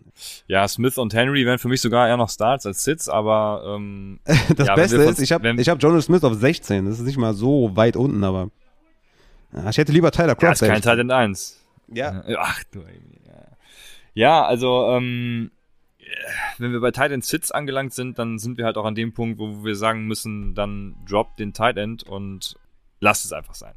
Äh, ich habe ja auch, ich gebe ja auch immer vielen den Advice, ähm, in Dynasty liegen, wenn irgendwie der Tight End von denen Kreuzbandriss hat und sie am Waferwire nichts mehr finden und so, sage ich immer, spielt einfach, solange es die Constitution zulässt, einfach ohne Tight End. Die fünf Punkte, die macht eventuell ein Wide Receiver für euch.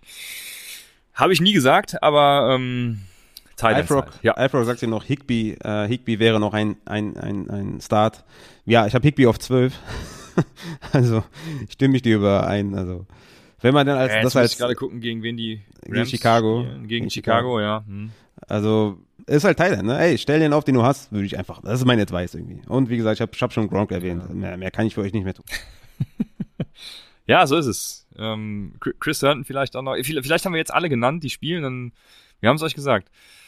ähm, wie heißt nochmal der von den Bills? Ähm, den habe ich, Dawson Knox, den habe ich auch in einer Liga, vielleicht ist der ein Start, also guckt einfach. Nee, wir, wir haben ja einige gesagt, die für uns Starts wären, von daher ähm, nehmt die und ansonsten keinen und dann werdet ihr euer Matchup gewinnen.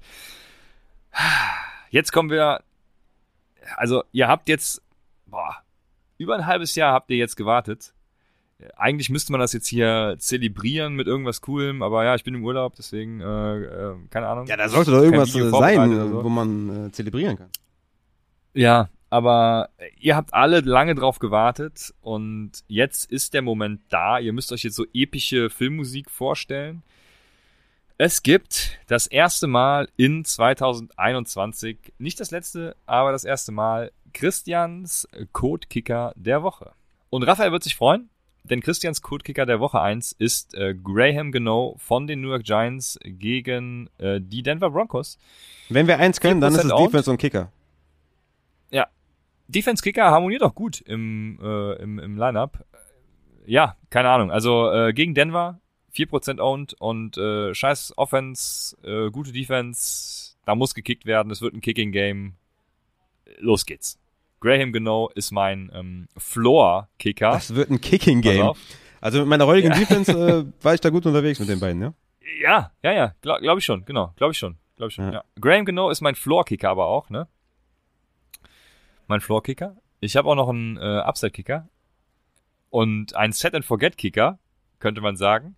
Wie letztes Jahr äh, Hot Rod, wo mir jeder gedankt hat später. Mein Set-and-Forget-Kicker, den ich auch in einer, äh, in der meines PPA-Liga aufgegabelt habe, wo man übrigens mit, ich weiß nicht, die, die wollen die NFL real nachbilden, spielen tatsächlich mit Kicker und Panther. Ich, keine Ahnung. Also, auf jeden Fall, ähm, also ich mache das hier nicht zum Spaß, ne? ich mache das auch für mich selber.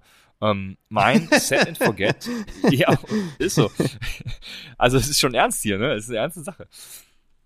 Mein Set and Forget Kicker ist Evan McPherson von den Cincinnati Bengals. Sie spielen gegen Minnesota und der ist auch 4% owned und wird nach der Woche durch die Decke gehen, sage ich euch. Deswegen Evan McPherson ist mein Set and Forget Kicker, Christians Code Kicker der Saison 2021, der Woche 1.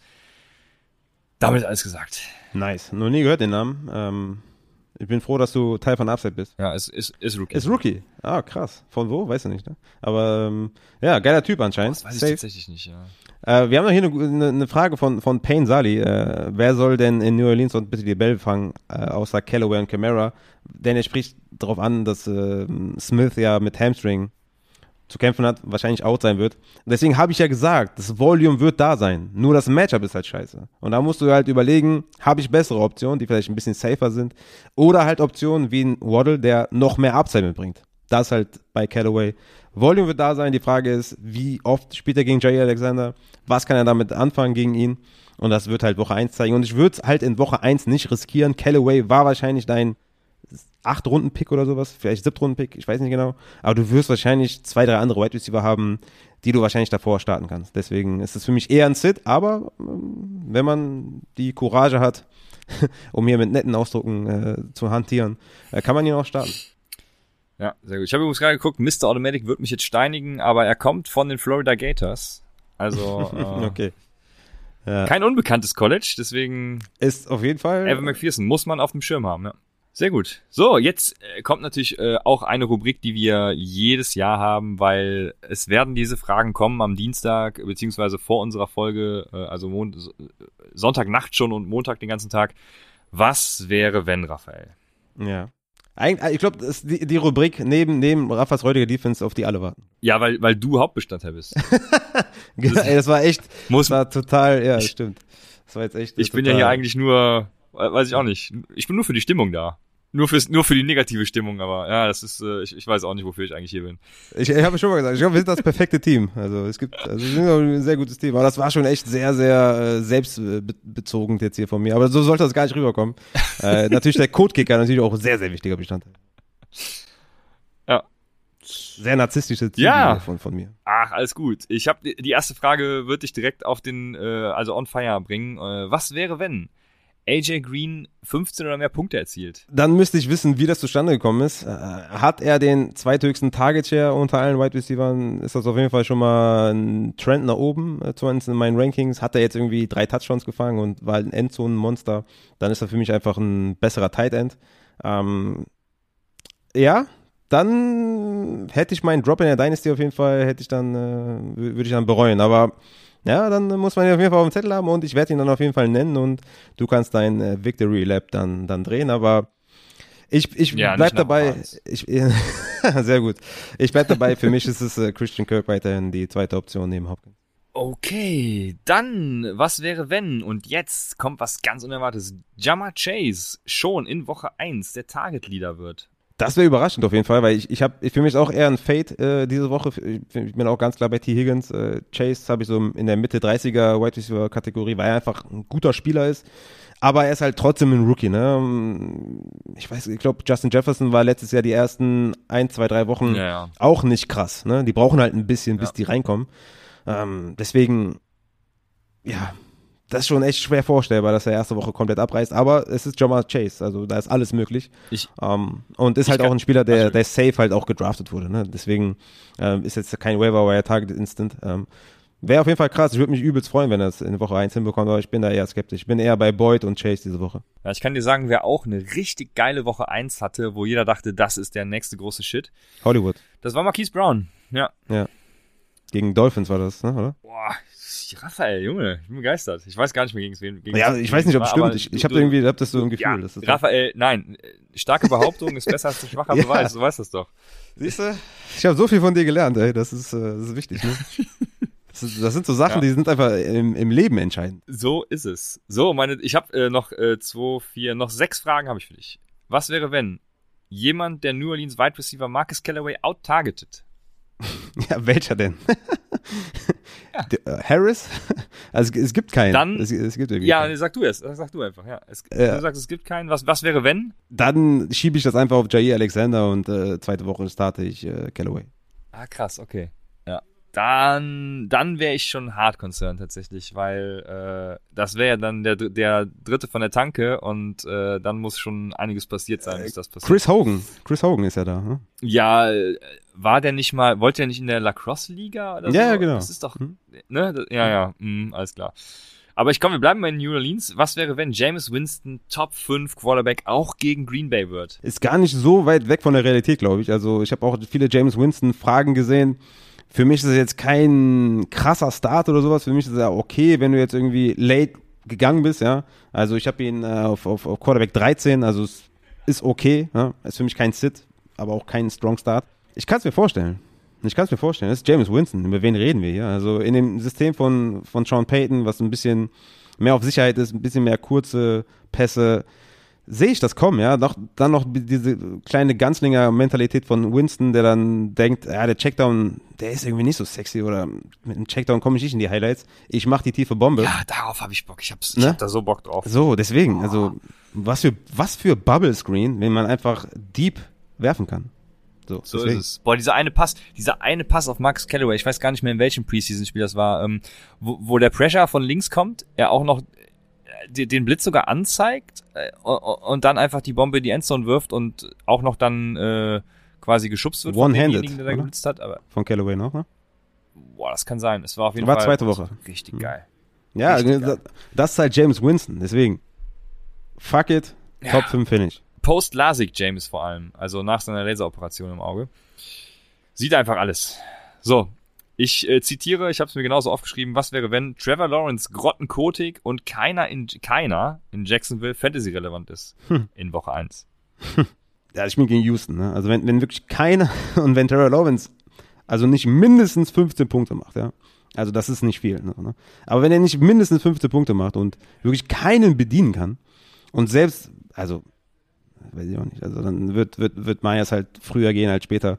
Aber das, das geht nicht, gegen, gegen Houston geht das nicht. Das, Das, das geht nicht. Also einer von dem muss irgendwas bringen, wenn, also sei es James Robinson im, im Run-Game oder, oder äh, Visca oder, oder Marvin Jones, der Touchdown-Upside immer mitbringt oder Chark mit einem Highlight-Play oder sowas. Also einer muss und ich habe schon starkes Vertrauen in Trevor Lawrence, den ich auch als Start deklariert habe, dass es gegen Houston reicht. Also davon gehe ich stark aus. Sehr gut. Was wäre, wenn äh, Brian Edwards Target Leader in Las Vegas ist? Let's go. Geil. Okay.